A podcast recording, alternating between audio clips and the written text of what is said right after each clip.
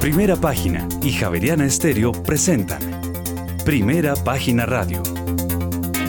Noticias y análisis económico de Colombia y el mundo.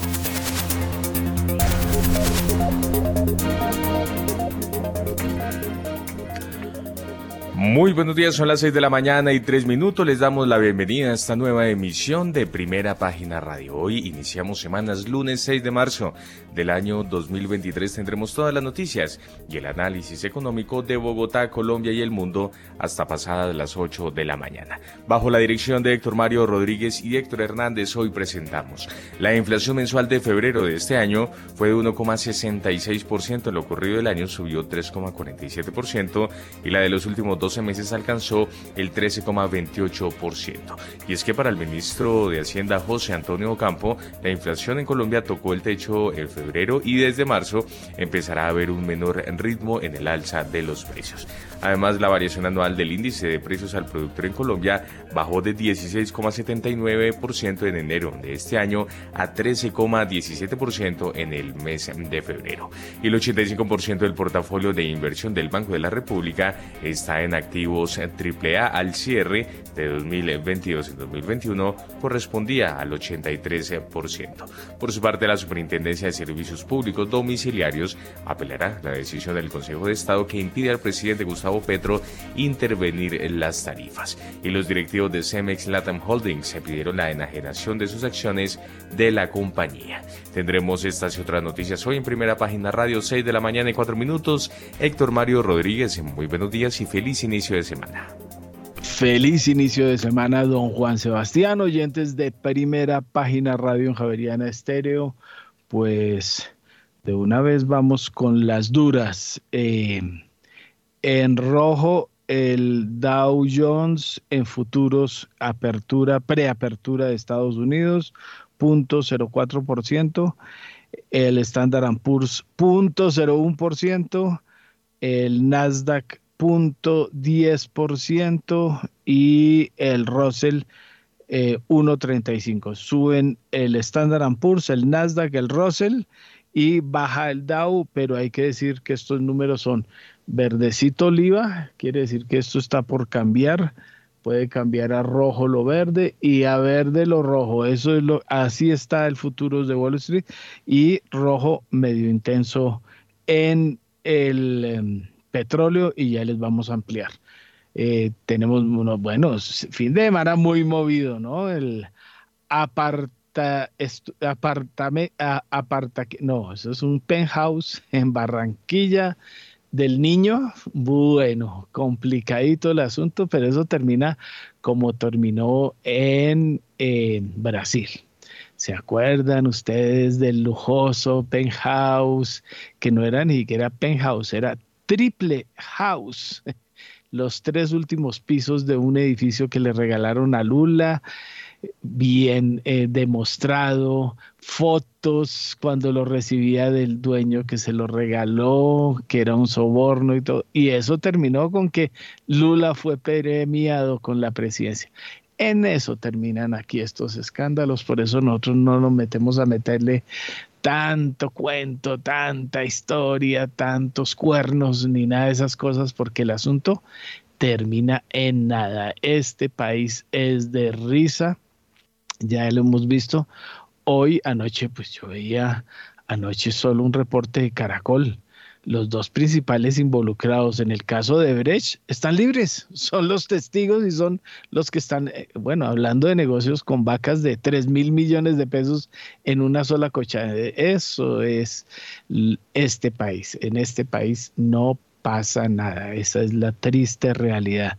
Les vamos a ampliar hoy mucha noticia en ese momento está impactando mucho en Europa la salida de Harris Associates, es la principal firma codueña de bancos muy grandes en Estados Unidos, Barclays y otros, pues se va después de 20 años como principal accionista de Credit Suisse, después de todo lo que está pasando adentro del principal banco suizo. Pues eso es lo que sucede en estos momentos.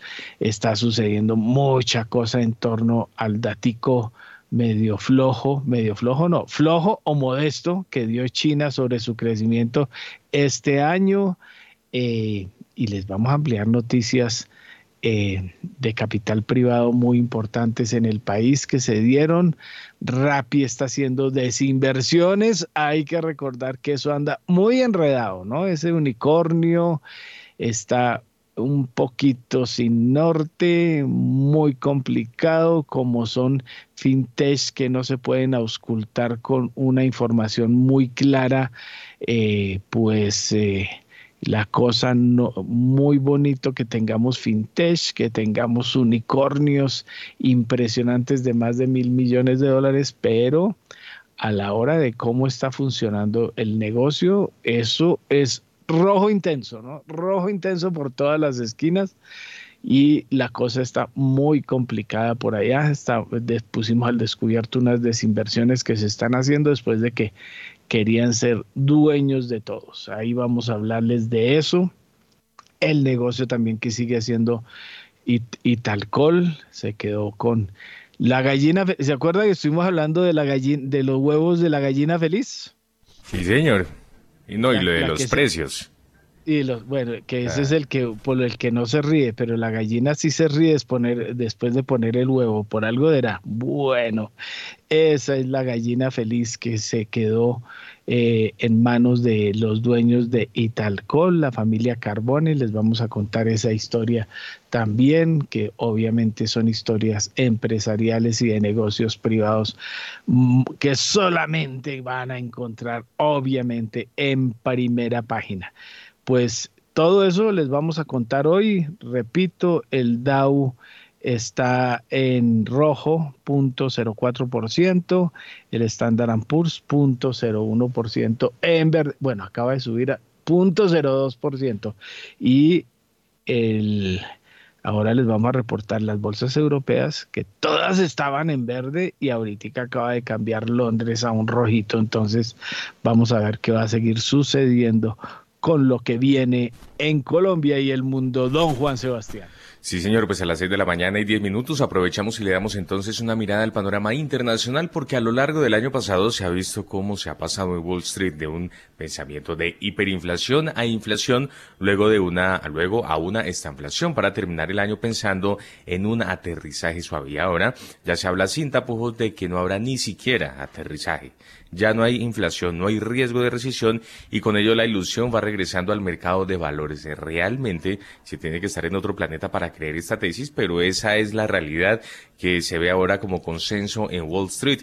Esa fantasía de no aterrizaje se fabricó para disipar las preocupaciones de los inversores de que una Reserva Federal cada vez más agresiva hará implosionar la economía, como lo ha hecho en cualquier otro momento de la historia. Ahora se ha cambiado por una nueva historia en la que el ajuste excesivo de la Reserva Federal estadounidense puede reducir la inflación mientras la economía continúa creciendo con fuerza. Nadie se hace la verdadera pregunta importante. ¿Por qué el endurecimiento de la Reserva Federal está provocando que la economía se vuelva a acelerar al final de este ciclo. La razón principal es que los inversores van siempre por delante de la Reserva Federal. Todos los consumidores están aumentando su carga de deuda para mantenerse al día con la inflación. La mentalidad inflacionaria ha llevado a los consumidores a aumentar la deuda con la creencia de que pueden aumentar sus eh, ingresos a un ritmo que compensará la creciente carga de la deuda. Por eso, no es eh, lo que está sucediendo, Héctor Mario, ya que las morosidades en las tarjetas de crédito ya comienzan a disiparse. Mil gracias, don Juan Sebastián. Pues a esta hora ya tenemos a nuestros principales analistas conectados con nosotros. Venga, aquí hacemos un repaso. Ya están eh, Juan Manuel Quintero, Diego Rodríguez, Guillermo Valencia. Bueno, Vamos en orden de llegada. Juan Manuel Quintero. Llegó ya, eh, está el gerente general de Precia, proveedor de precios de valoración, economista andino, con un MBA de la Universidad de Liverpool. Juan Manuel, bueno, vio al glorioso Millonarios ayer eh, ganar 2 a 0 al Cali. Eh, muy buenos días, Héctor Mario. Muchas gracias por la invitación nuevamente. Un saludo para la mesa, para el resto de analistas que nos acompañan y un saludo especial a, la audiencia de primera página. Hombre, sí, lo triste fue ver a Santa Fe el sábado por perder de forma triste en Envigado, pero le cuento que...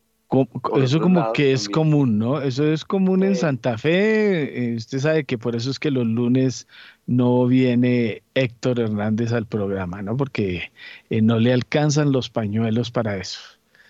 Pero vea, por otros lados, en Inglaterra recibió eh, la mayor goleada de la ah, historia del Liverpool. Impresionante ese 7-0, impresionante. Eso sí, la vi y me emocioné mucho porque, eh, porque me gusta que les den a los, a los duritos. Bueno, don, pues Juan, don Juan Manuel, cuénteme cómo se está contando el, el, mercado todavía no se decide si quiere estar rojo o verde, hay mucha incertidumbre.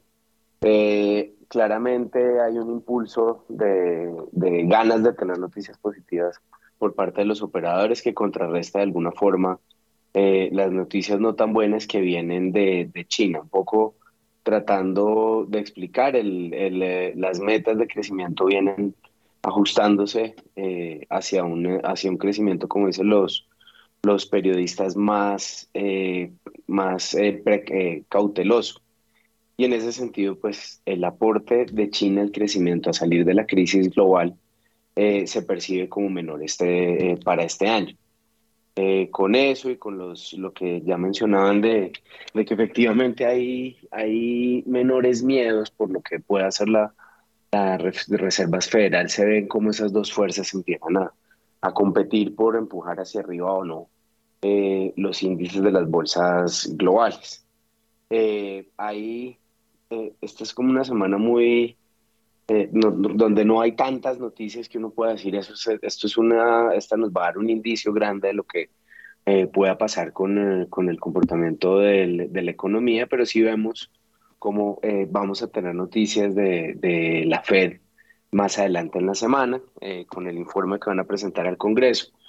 Eh, lo cual seguramente sí nos dará una, una visión mucho más clara de si efectivamente las expectativas del mercado le están, em, eh, están pegando a lo que eh, puedan eh, dar.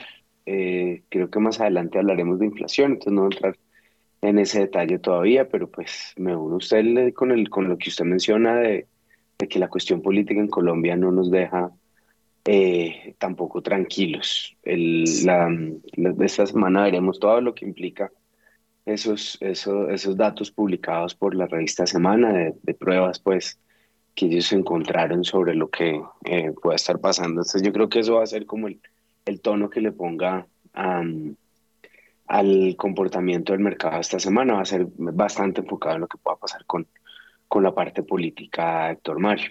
Pues sí, pero no solo la revista Semana, ya veo la revista Cambio, ¿no? El, el manejo de la cuenta, una sola cuenta, 40 millones en gasticos, eh, en compras del menudeo, ¿no? En compras varias.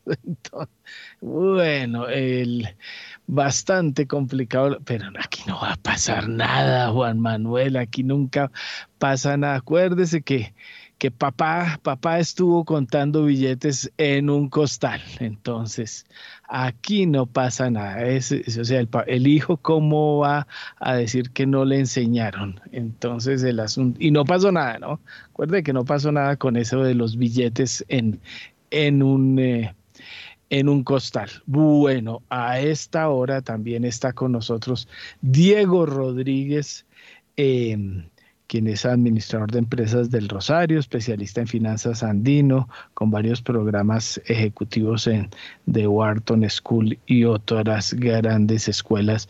Eh, don Diego, bienvenido a Primera Página Radio y su comentario. Muy buenos días, Héctor Mario, muy buenos días para Juan Manuel, para Guillermo, para Camilo y demás invitados el día de hoy, toda la audiencia de Primera Página. Bueno, una semana, Héctor, todavía dos semanas a dos semanas de, la próxima reunión de la FED, con lo cual pues el mercado estará muy a la expectativa de lo que suceda entre martes y miércoles en la reunión que tiene en el Senado. Eh, eh, Powell básicamente, pues donde se esperará que haya un poco más de claridad con relación al sostenimiento de un nivel de tasas de interés alto y qué tanto más va a tratar de subir la tasa de interés la FED. Entonces ojalá genere un, poco más de claridad, especialmente por el segundo punto, que es el que ha tenido preocupados los mercados desde el mes pasado. Eh, adicionalmente, para final de, de semana tenemos otro dato muy importante que es el dato de creación de empleos. Recordemos que el mes pasado pues, hubo un salto por arriba de 500 mil, fue una sorpresa de creación de empleos muy importante en los Estados Unidos, donde pues, se mantiene un nivel de desempleo eh, muy cercano al 3%, por el lado de 3.4%, que es el nivel de desempleo más bajo en los Estados Unidos de los últimos 50 años. El mercado espera una creación de 200 mil empleos para el viernes. Eh, vamos a ver, es un dato eh, bajo con relación al dato que tuvimos en febrero, en el evento de, tenerse otra vez una sorpresa alcista en la creación de empleo en los Estados Unidos, pues nuevamente vamos a tener una preocupación en los mercados y, una generación pues de, presión especialmente para los activos de riesgo. Entonces es un dato a, a, seguir hacia el final de la semana.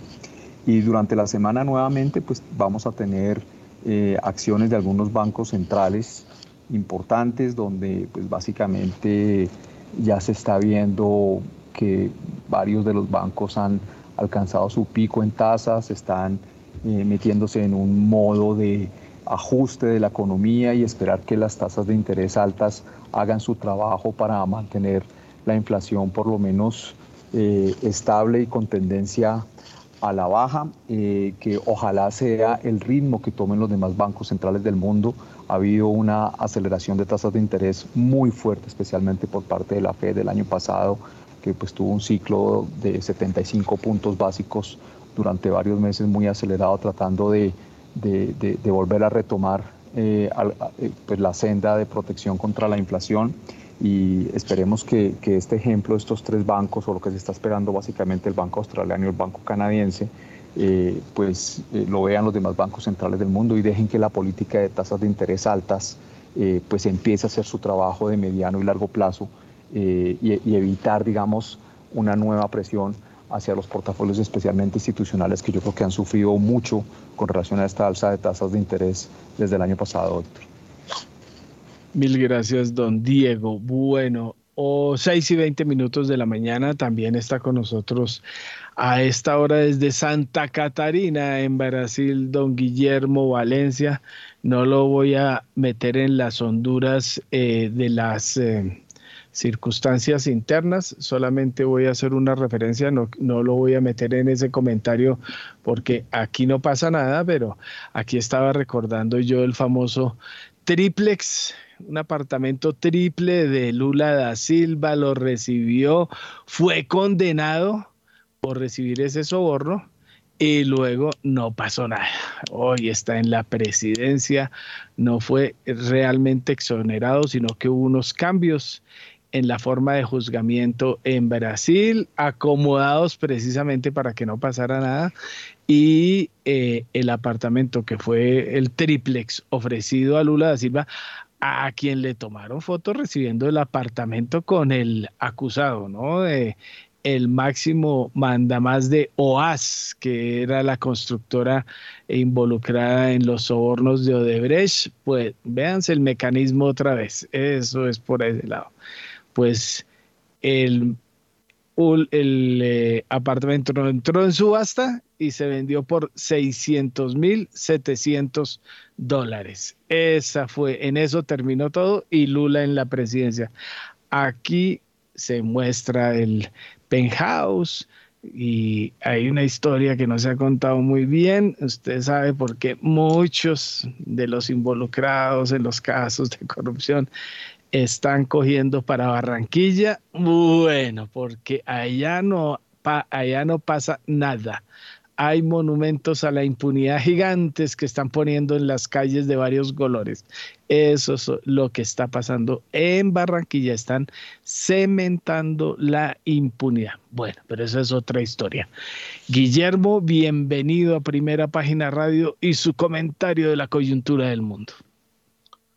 Héctor Mario, un saludo muy especial, un saludo para la mesa de trabajo, para los colegas y por supuesto para la gran audiencia de primera página. Héctor, e-, eso que usted menciona, yo creo que mm, es un fenómeno macro que están viviendo 3 billones de personas en el mundo. 3 billones de personas que viven en mercados emergentes cuyos gobernantes no honran el contrato social. El contrato social, ellos son elegidos para crear productividad, para crear prosperidad y para crear las condiciones mínimas para que una sociedad pueda progresar. Pero cada uno de estos gobernantes, independiente de la corriente política, va por su interés propio. Entonces, hay una crisis en la democracia y es una crisis que ese ejemplo que usted cita en Colombia, ese ejemplo que cita en, en Brasil, uno lo puede citar casi en todos los países emergentes y aún en casos de corrupción que existe en, los mismos Estados Unidos y en los países desarrollados. lo, que pasa, lo que pasa en Alemania, donde Gerhard Schroeder hace el acuerdo con Putin de, de depender toda la línea energética, es en cierta forma un problema de contrato social. Entonces, ese es el tipo de problema social que estamos viviendo y eso va a tener reacciones profundas. Va a tener movimientos de que las personas buscan organizarse de otras maneras, usando la tecnología para evitar esas turbulencias o ese problema de incentivos que existen en los contratos sociales. Pero bueno, ese es un tema que es más de largo plazo y, la razón de encontrarnos hoy es el corto plazo.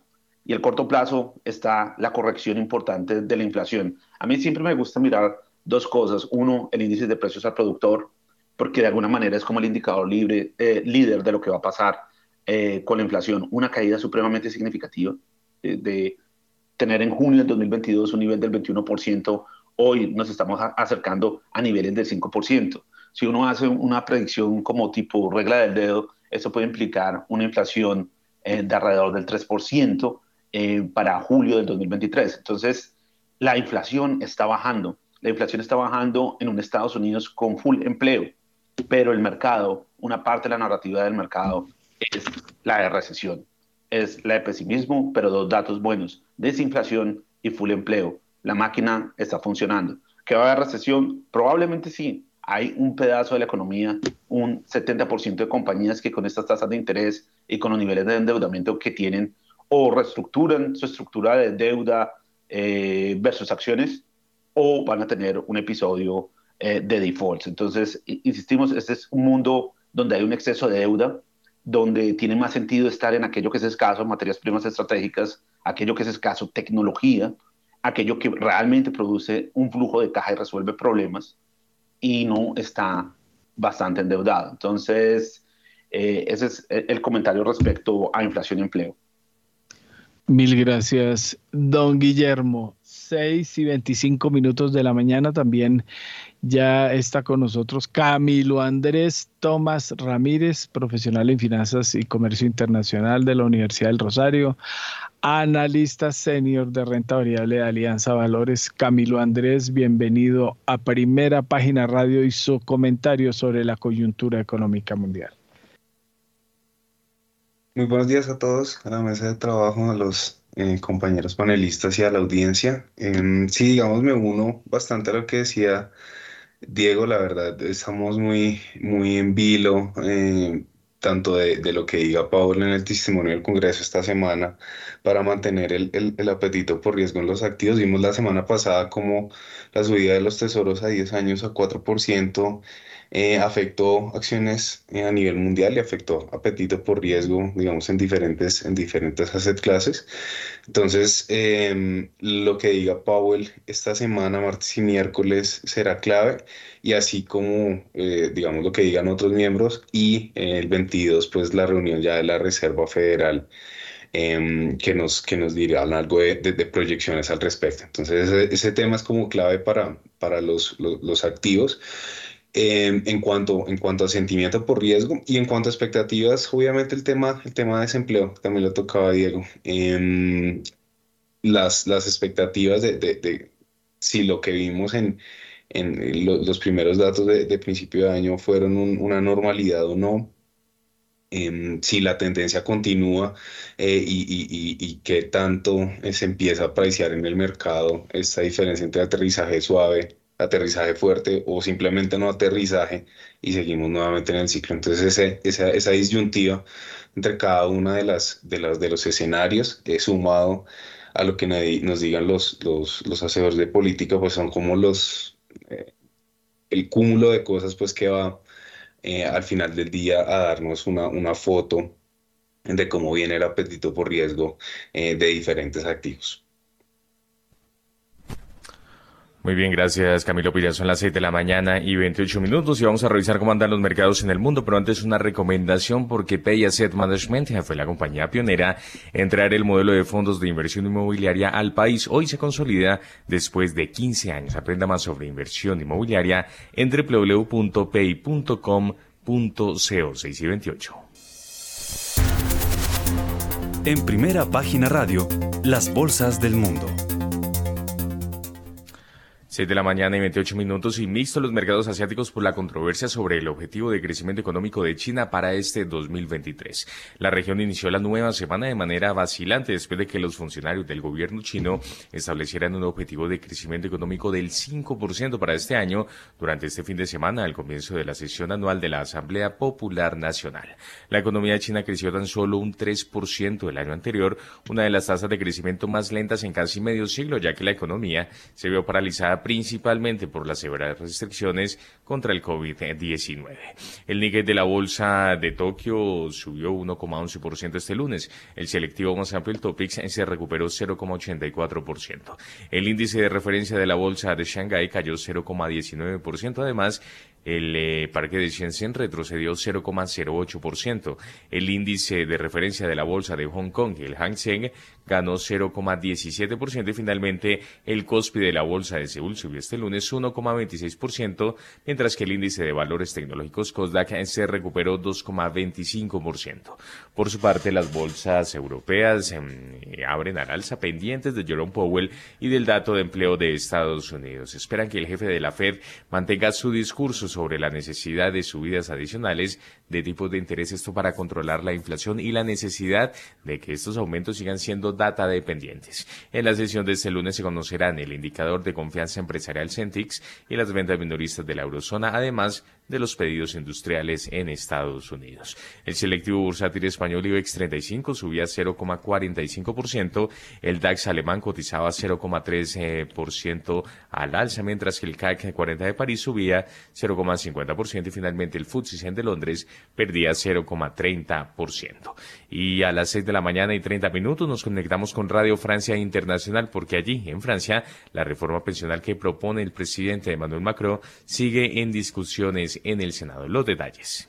El objetivo es paralizar Francia, crear un auténtico martes negro que meta presión al gobierno ante una perspectiva de huelga indefinida que se extienda en el calendario. La Unión Sindical pretende pasar con ello a una fase 2 de endurecimiento en la calle en esta sexta jornada en la que hay aún más convocatorias de protesta que las anteriores, 265 por todo el territorio francés, y en el que los sindicatos se han marcado batir las cifras del pasado 31 de enero, cuando más de dos millones y medio de personas, según la intersindical, y un millón trescientas mil, según el Ministerio del Interior, se echaron a la calle.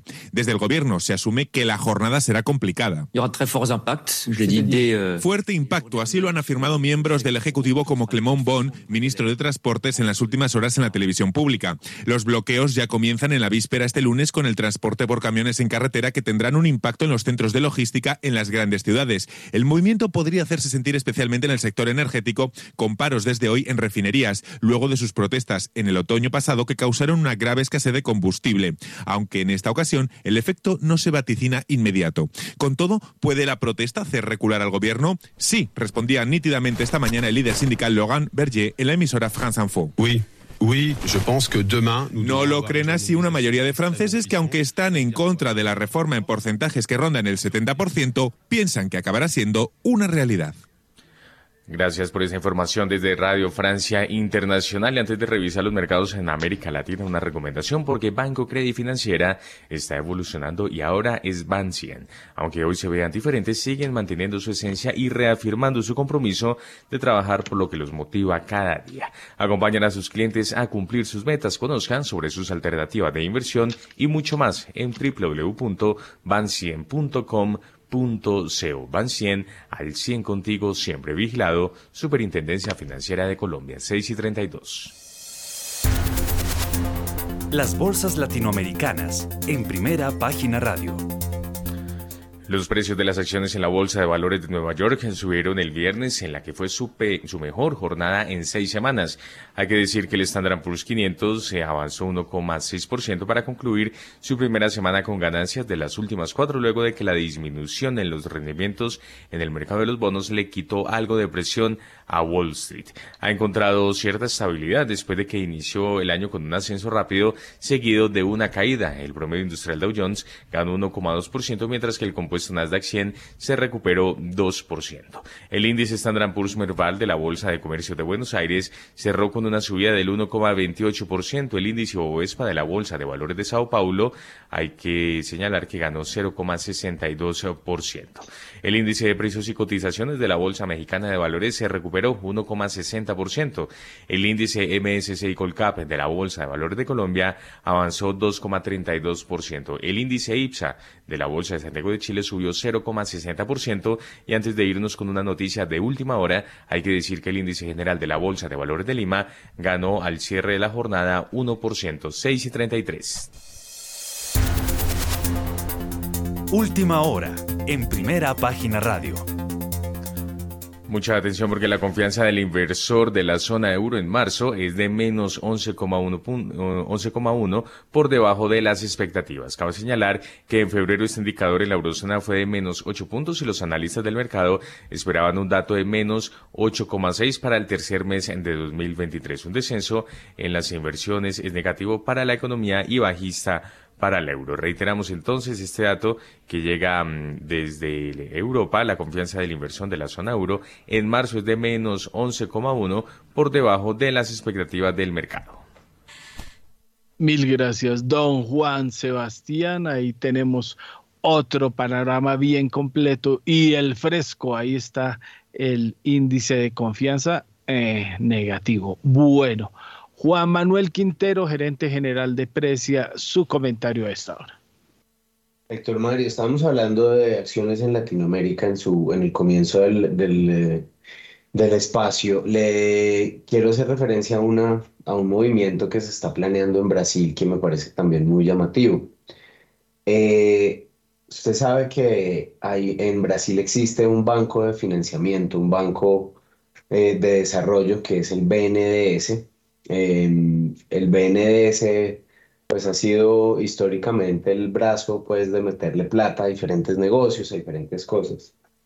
Em, están anunciando pues en medios que van a salir con una eh, captación de 40 billones de dólares aproximadamente, eh, con el fin de doblar el tamaño de la colocación de este, de, este banco. Esto es, un, esto es una mano eh, que le da discrecionalidad al presidente Lula de a dónde va a meter una serie de recursos para poder hacer estímulos de, de empresas y de sectores de la economía. Aquí eh, vemos cómo Nelson Barbosa, que fue eh, primer, eh, perdón, ministro de Finanzas en el gobierno de la, de la famosísima y muy mentada Dilma Rousseff, eh, está tratando pues de, escoger cuáles van a ser los sectores. Ellos hablan de transición energética, hablan de muchas, em, de la reindustrialización de Brasil.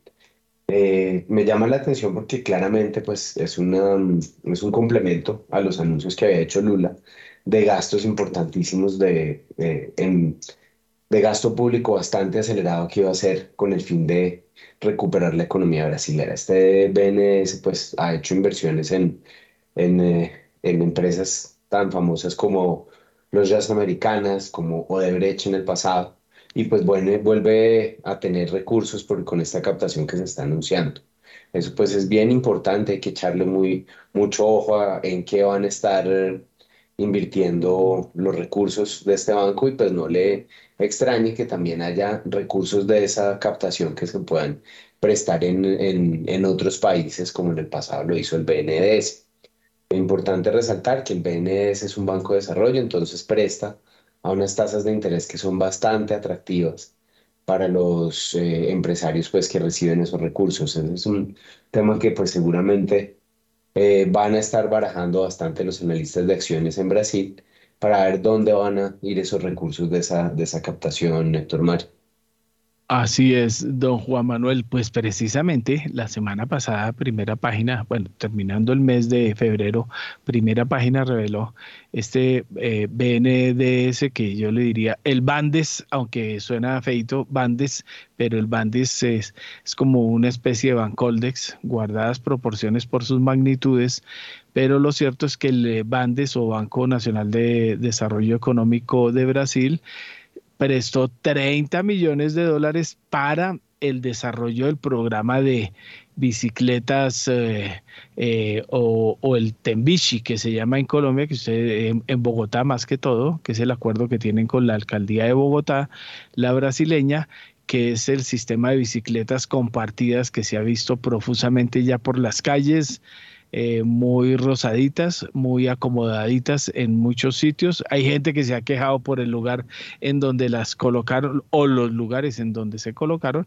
pero 30 eh, millones otorgó el Bandes a eh, para hacer el desarrollo de movilidad en Colombia, especialmente, eh, bueno, la mitad al menos va para el desarrollo eh, de este programa que ustedes ya han visto de movilidad en el país. 6 y 39 minutos de la mañana. Diego Rodríguez, su comentario a esta hora.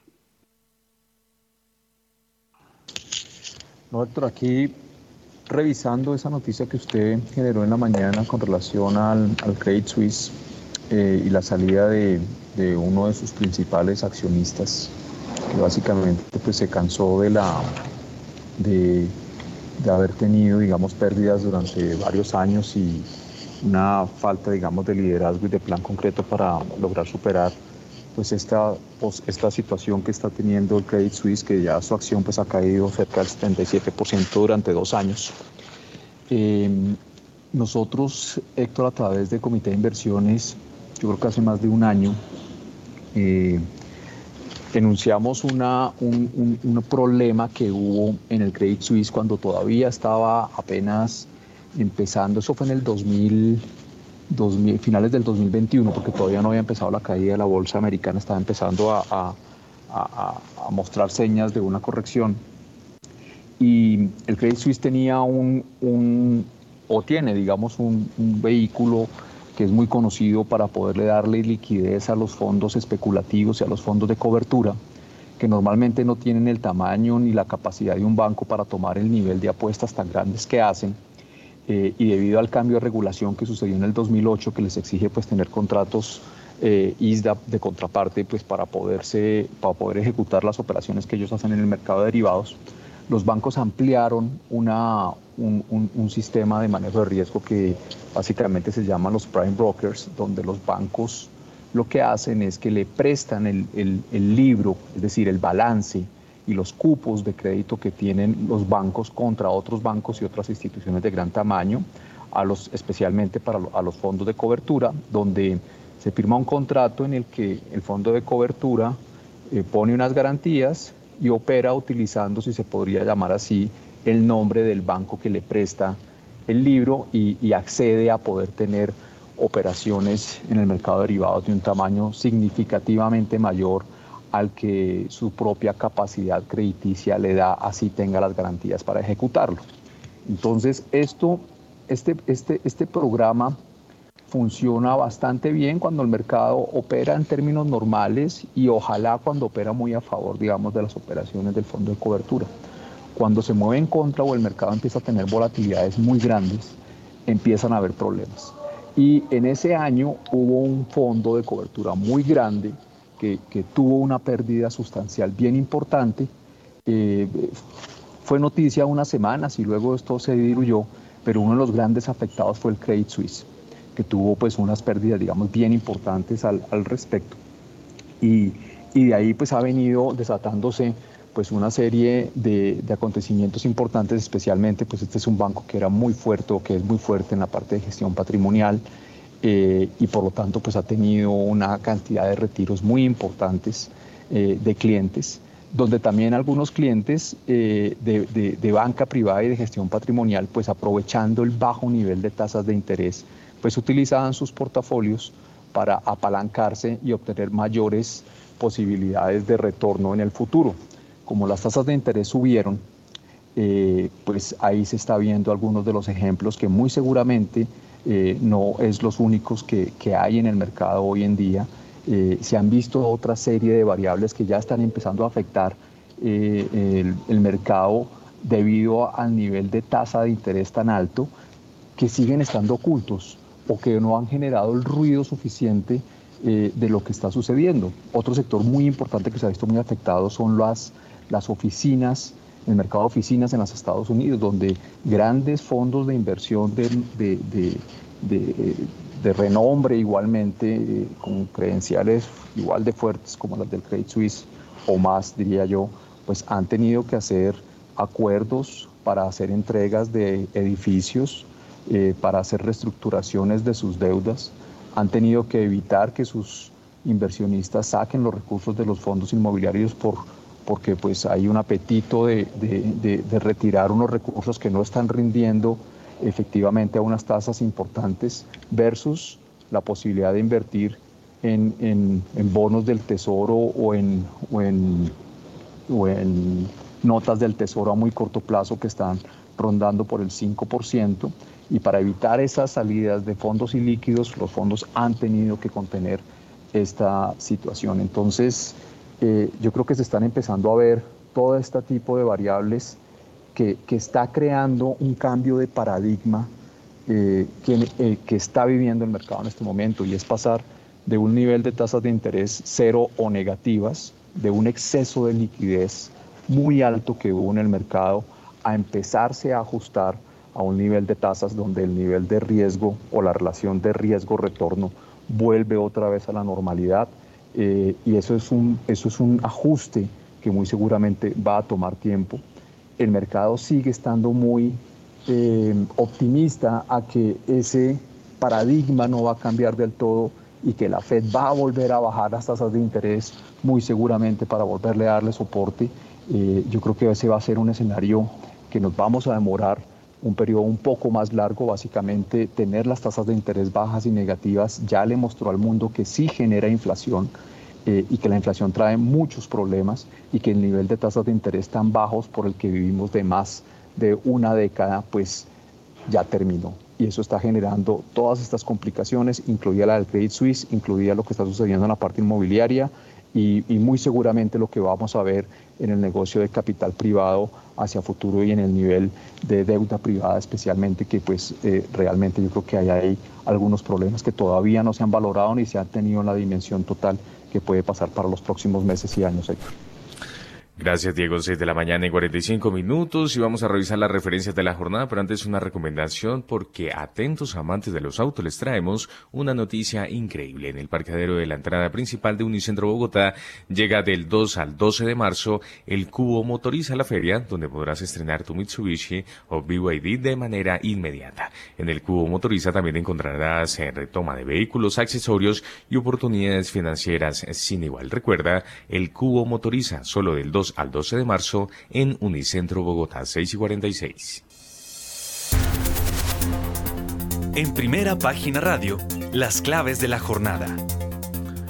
El informe de empleo de febrero del próximo viernes será el último antes de la próxima reunión de la Reserva Federal en Estados Unidos que se celebrará entre el 21 y el 22 de marzo y adquiere una importancia especial después de que el extraordinario informe de enero llevara a los inversores a replantearse las expectativas en torno a la futura trayectoria de los tipos de interés. Además, antes del informe de empleo del viernes, Jerome Powell, eh, presidente de la Fed, comparecerá ante el Congreso para presentar el informe semestral de política monetaria del Banco Central declarará ante el Senado en la jornada de mañana y ante la Cámara de Representantes el próximo miércoles. Además, Wall Street repuntó el viernes al final de una semana volátil en la que el Standard Poor's 500 rompió una racha de tres semanas de pérdidas y el Dow Jones de Industriales registró su primer avance semanal desde finales de enero. Tras un fuerte repunte en enero, las acciones y los bonos se retrocedieron en febrero ante el temor de que la Reserva Federal suba los tipos de interés más de lo previsto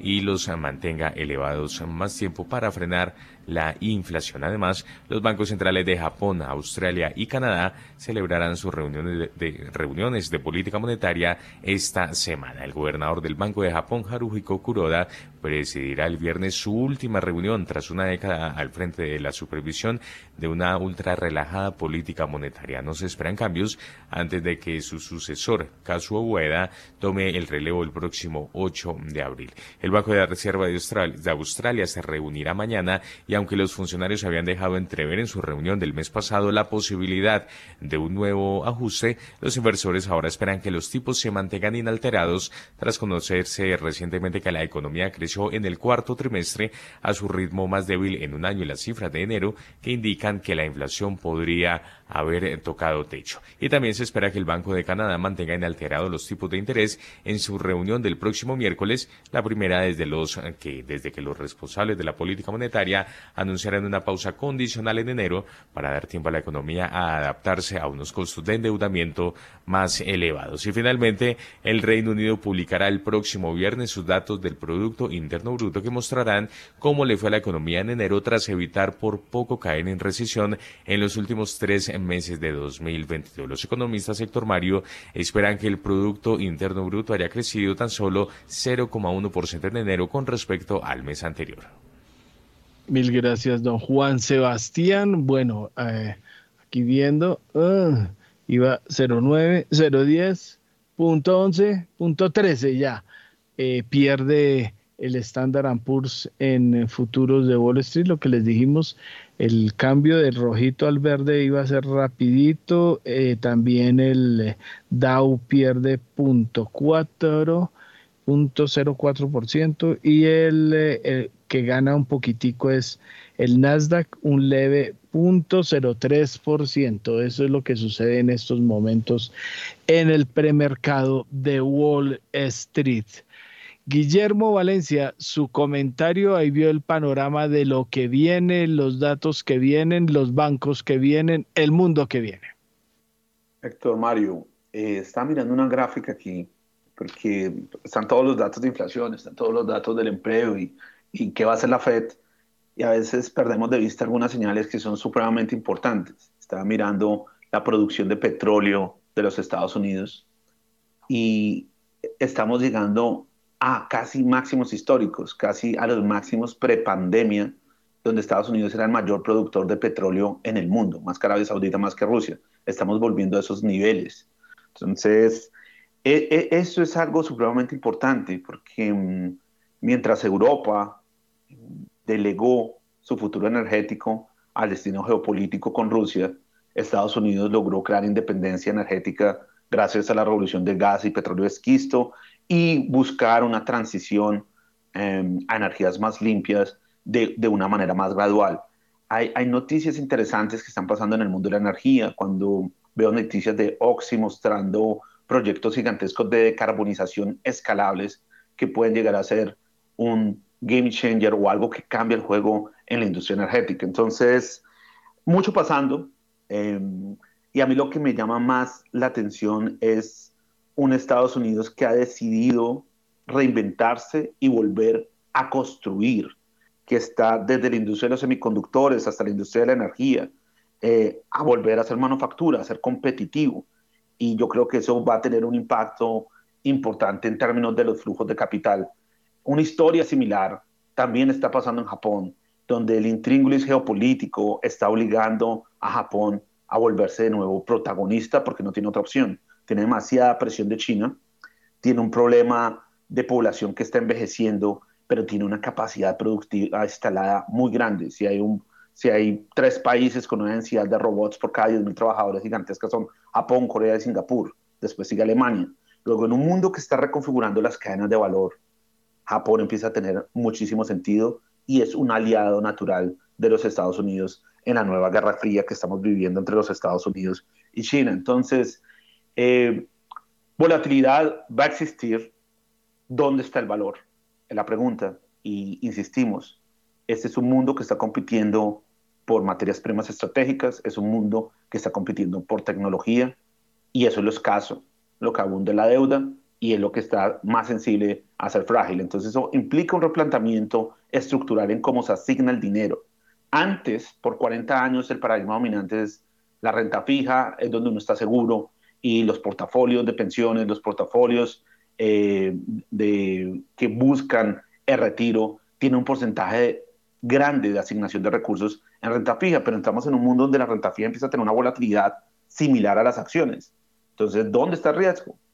¿Cómo asignamos el dinero? ¿Qué va a tener crecimiento? ¿Estoy tomando riesgos sin tener crecimiento? ¿Estoy asumiendo volatilidad sin tener crecimiento? Pues ese es el mundo en que estamos entrando eh, e insistimos, las reglas del juego del mundo de la inversión están cambiando porque las reglas del juego de la geopolítica cambiaron. Entonces, eso tiene una implicación directa en cómo funcionan los mercados. Mil gracias, don Guillermo. 6 y 53 minutos de la mañana, el comentario a esta hora de Camilo Andrés Tomás Ramírez de eh, analista senior de renta variable de Alianza Valores. Em, digamos, para la, región específicamente, que ya lo tocamos ahorita, un par de cosas. La primera, obviamente, eh, ver qué viene con este agarrón que tiene Lula con el Banco Central. Em, digamos, allá la diferencia es que las tasas de intervención están en el 13.75 y la inflación está por debajo del 6, entonces una tasa eh, de interés real bastante contractiva que dice eh, Lula que no tiene sentido frente eh, a, los, a los datos que tiene ahorita la economía y que obviamente le está ralentizando la producción o el aparato pues, productivo de, de, su región. Entonces, aquí viene, digamos, algo interesante frente a, uno, el tema de independencia de bancos centrales, lo puso en duda Trump, ahorita lo está poniendo en duda Lula, entonces, esta ola, digamos, de populismos, em, digamos, afecta la, la, independencia y, los, y las, el grado de independencia que tenga, digamos, este, esta institución frente, frente eh, al gobierno. Em, y por otro lado, pues para esta semana, teniendo en cuenta este reajuste en el target de, de inflación de, de, China, pues obviamente los, los, los que reciben el primer impacto son los commodities. Tenemos el WTI bajando 1.75 y el cobre bajando 1.27. Entonces, pues eh, una región dependiente de materias primas como somos Latinoamérica, pues no tenemos una, una, apertura como muy favorable y hay algo de, de, aversión al riesgo frente, frente a activos en, en, la región. Entonces esto sería como, como el, el, el, el, preview pues, que tenemos del mercado específicamente para, para Latinoamérica. Muy bien, gracias Camilo. 6 de la mañana y 55 minutos. Cerramos este ciclo internacional y nos metemos de lleno a Colombia porque este fin de semana se va a conocer el dato de la inflación, el índice de precios al consumidor, también el índice de precios al productor del mes de febrero. Daniel, la, el dato de inflación eh, mensual en este mes de febrero, ¿cuál fue y qué dio a revelar, eh, qué fue lo que reveló el DANE? La inflación mensual de febrero de 2023 fue de 1,66%, en lo corrido del año subió 3,47% y la de los últimos 12 meses alcanzó el 13,28%. Esto fue lo que dijo el subdirector del DANE, Leonardo Trujillo. fue de 1.66%, ligeramente superior a la de 2022 que fue de 1.63%. La variación de año corrido, que es la variación de enero y febrero, eh, acumulados estos dos meses es de 3.47 para el 2023, muy similar a la que se tuvo en 2022, un ligeramente superior, que fue de 3.33%. La anual en 2023 es de 13,28, muy superior a la de 2022, que era de 8,01, y es una cifra que no se registraba desde marzo de 1999, cuando fue del 13,51%.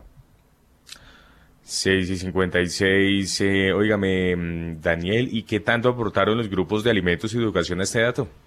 Los grupos de alimentos y educación aportaron más de una tercera parte de la inflación de febrero de 2023, 63 de los 166 puntos básicos. Esto fue lo que dijo el subdirector del DANE, Leonardo Trujillo. Los de gasto que más contribuyeron a la variación mensual del IPC para febrero de 2023 fueron el sector de educación con 8,50% debido al inicio del año escolar. Todas las matrículas del sector de preescolar, primaria, secundaria y universitaria Eh, luego le siguen los artículos del hogar con una variación mensual febrero 2023 de 2,04%, que es todo lo que tiene que ver con artículos de limpieza, jabón de barra, jabón detergente, jabón para la losa y todo el servicio doméstico eh, que se incluye también en estos artículos del hogar. En tercer lugar está la edición de gasto de transporte con una variación mensual de 1,99%. Aquí está todo el incremento que hubo en enero y está ya todo el efecto de este incremento para los servicios integrados de transporte, con excepción de la ciudad de Barranquilla, eh, pero también los incrementos en los taxis particulares, en el, en el servicio de bicitaxis y de mototaxis. La división de gasto que más contribuyó a la variación anual, sector de alimentos con 24,14%, luego le siguieron los restaurantes y hoteles con el 18,77% y en tercer lugar los artículos del hogar con 16,88%. 6 de la mañana y 58 minutos. Daniel, y es que este dato de inflación dado a conocer el fin de semana supone un nuevo máximo histórico. La inflación en Colombia sorprendió un poco al alza en febrero, alcanzó un nuevo máximo desde marzo de 1999 y pone presión a la próxima decisión sobre la tasa del Banco de la República. Gran parte del mercado financiero estaba previendo un descenso moderado en la inflación anual en el segundo mes del año, con lo cual se hubiese podido decir que esta variable tocó techo en enero, pero no fue así. El dato oficial revelado por el DANE de 1,66% de variación mensual del índice de precios al consumidor estuvo 7 básicos por encima de lo proyectado por la media de los agentes, que era una cifra más cercana al 1,59% según el más reciente sondeo de primera página. Por este motivo, la lectura anual no se dio hacia niveles de 13,21%, sino que repuntó levemente a 13,28%. En enero, como se recuerda, se había situado en 13,25%. Lo cierto es que Colombia sigue rezagada frente a otros países de América Latina, en donde el problema inflacionario ya alcanzó su pico. De todas formas, el crecimiento de la inflación anual fue bastante menor de lo que se venía observando en los meses inmediatamente anteriores. El balón entonces queda del lado de la Junta del Banco de la República, que con el resultado del sábado podría tener un argumento menos para pensar en dejar quietas las tasas de interés. Y como lo decíamos, Daniel, también se va a conocer el dato del índice de precios al productor, el IPP. ¿Cuál fue el comportamiento? La variación anual del índice de precios del productor en Colombia bajó de 16,79% en enero de 2023 a 13,17% en febrero. En el segundo mes de este año, según cifras del DANE, los sectores de agricultura, ganadería y pesca e industria presentaron variaciones superiores a la media, mientras que el sector de minería registró un resultado inferior. Las subclases que se destacaron por su contribución positiva en los recientes 12 meses fueron frutas de pepita y frutas de hueso, plátanos y hortalizas de raíz bulbosas y tuberosas, y en contraste los principales comportamientos negativos correspondieron a las siguientes subclases. Otros frutos eh, oleaginosos, papas y café que en conjunto restaron 0,62 puntos porcentuales a la variación del índice. Muy bien, gracias Daniel por su información. Ya volvemos eh, con usted en más noticias porque en este momento son las 7 de la mañana en punto pausa y ya regresamos.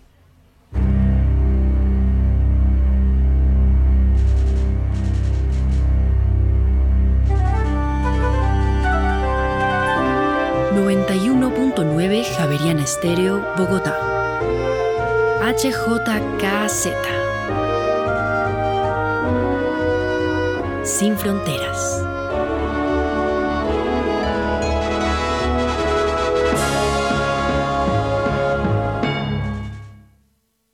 Nadie te da más apoyo en el logro de los objetivos de tu negocio que Movistar Empresas, porque nos comprometemos como aliados de nuestros clientes, ayudándolos a tomar decisiones de forma efectiva y oportuna a través del análisis de los datos para que sus negocios lleguen más lejos. Descubre todas nuestras soluciones digitales en movistar.co/empresas o escríbenos al WhatsApp 316-606-6666. Opción 3. Aplican términos y condiciones.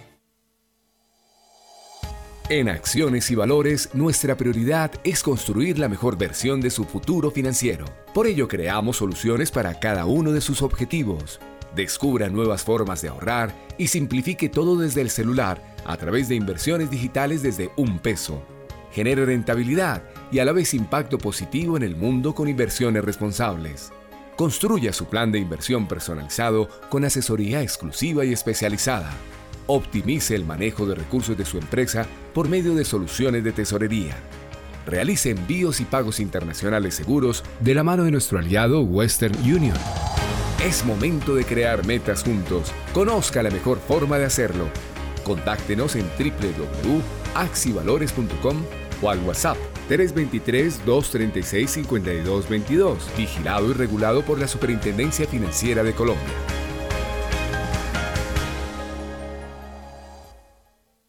Banco Credit Financiera ahora es Ban 100 Evolucionamos y aunque hoy nos veamos diferentes, mantenemos nuestra esencia y reafirmamos nuestro compromiso de trabajar por lo que nos motiva cada día, acompañar a nuestros clientes a cumplir sus metas. Conoce sobre nuestras alternativas de inversión y mucho más en www.ban100.com.co. Ban 100, al 100 contigo, siempre. Vigilado Superintendencia Financiera de Colombia. Javeriana Estéreo, sin fronteras.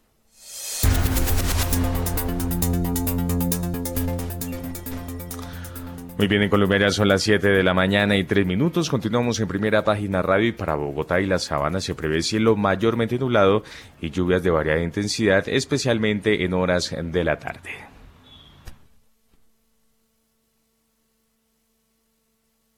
Mil gracias, don Juan Sebastián. Bueno, eh, oiga, es que me llamó la atención eh, el más reciente audio de Daniel Támara sobre los nombres que dio ahí de pepitas de yo no sé qué, cómo es ese asunto, con qué se come eso. Eh, repítame ese audio, porfa.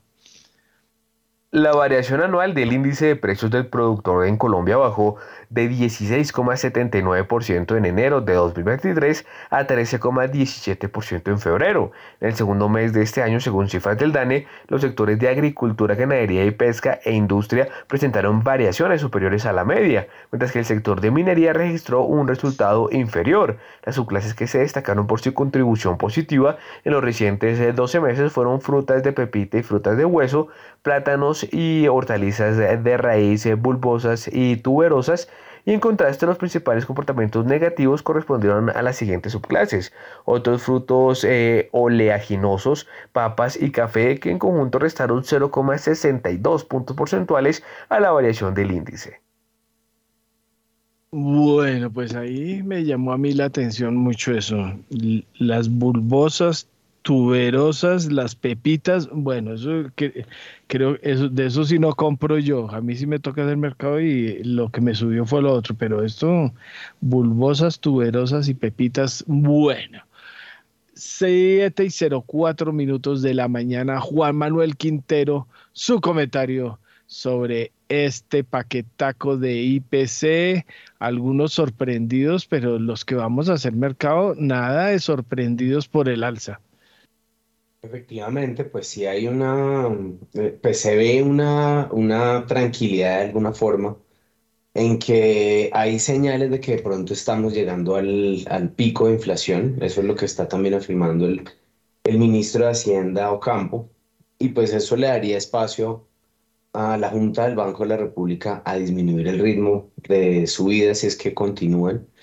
Eh, pero efectivamente, pues estamos como viendo el, como la luz al final del túnel, es lo que aparentemente se ve de lo que estamos viendo en, las, en, las, en los datos de este fin de semana.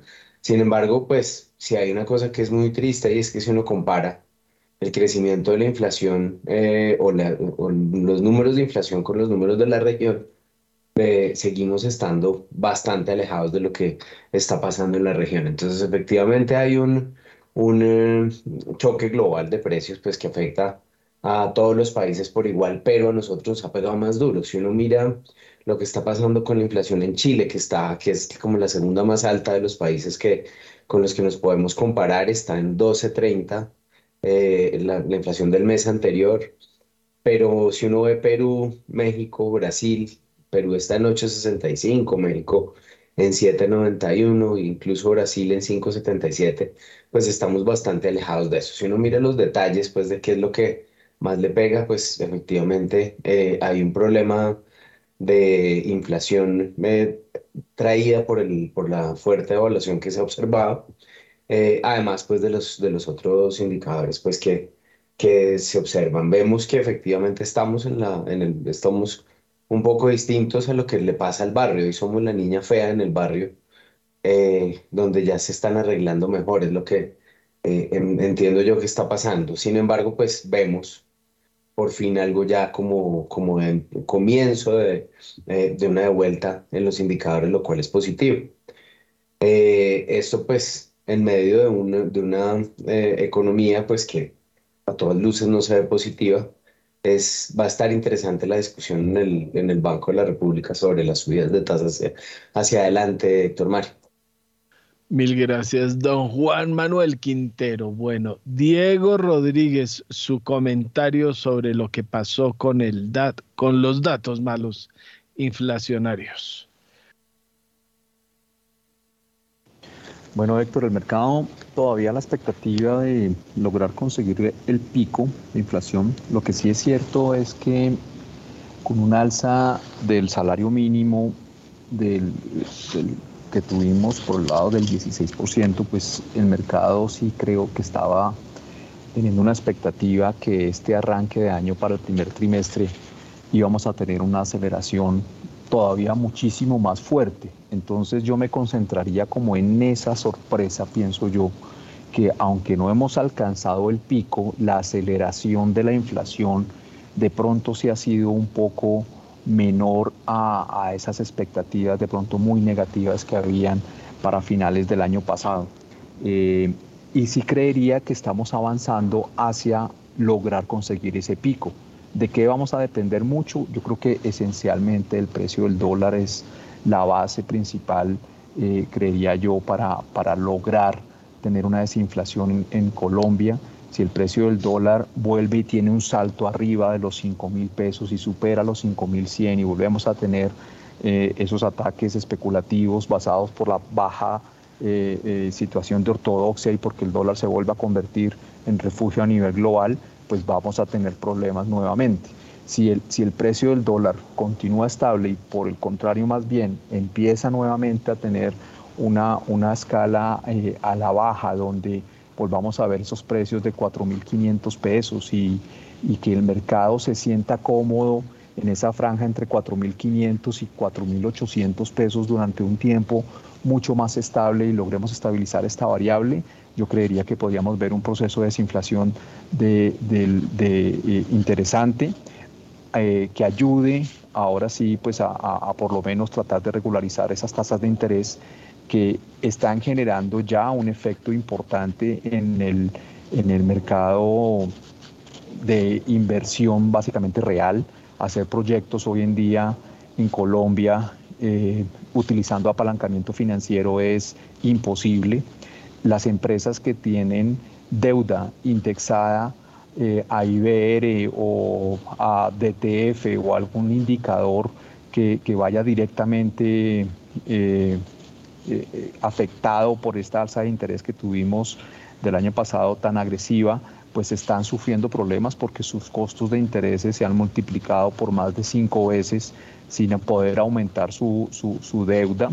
Y en la medida en las que las tasas de interés pues continúen aumentando, pues empiezan a generar más riesgos ahora del lado de crédito eh, por los créditos antiguos eh, los bancos igualmente por el nivel de tasas de interés pues están teniendo la obligación de captar mucho más alto y muy seguramente los créditos porque ya no da la tasa de interés pues va a ser mucho más difícil poderlos eh, tomar y, podemos generar ahí una serie de problemas adicionales que ya el nivel de tasas de interés tan alto pues se vayan más bien hacia el lado de la oferta y no hacia el lado de la demanda como se está queriendo hacer.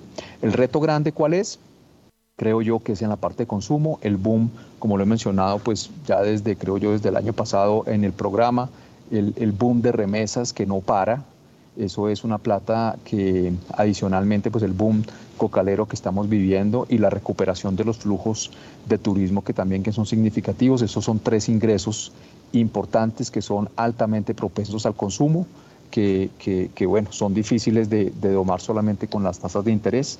Es el reto que tenemos, pero por ahora, mientras el dólar esté calmado, creo que nos ayuda a que, a que las expectativas de inflación ojalá eh, eh, empiezan a reducirse para que logremos ver por lo menos una estabilidad de tasas de interés y ojalá un descenso de tasas de interés para el segundo semestre del año, Héctor. Mil gracias don Diego Rodríguez y el comentario a las 7 y 12 minutos de la mañana de Camilo Andrés Tomás Ramírez. Em, digamos, frente a inflación, un par de cosas. La primera es que por lo menos este dato ya estuvo como algo en línea con las expectativas de analistas. El mercado estaba esperando eh, 1.68 mensual y salió 1.66, entonces ya no son esas sorpresas que teníamos el año pasado de 10, 15 básicos el dato por encima de expectativas de analistas, entonces ya vemos algo de, de, de mayor eh, posibilidad de uno como, como analista acercarse eh, al tema.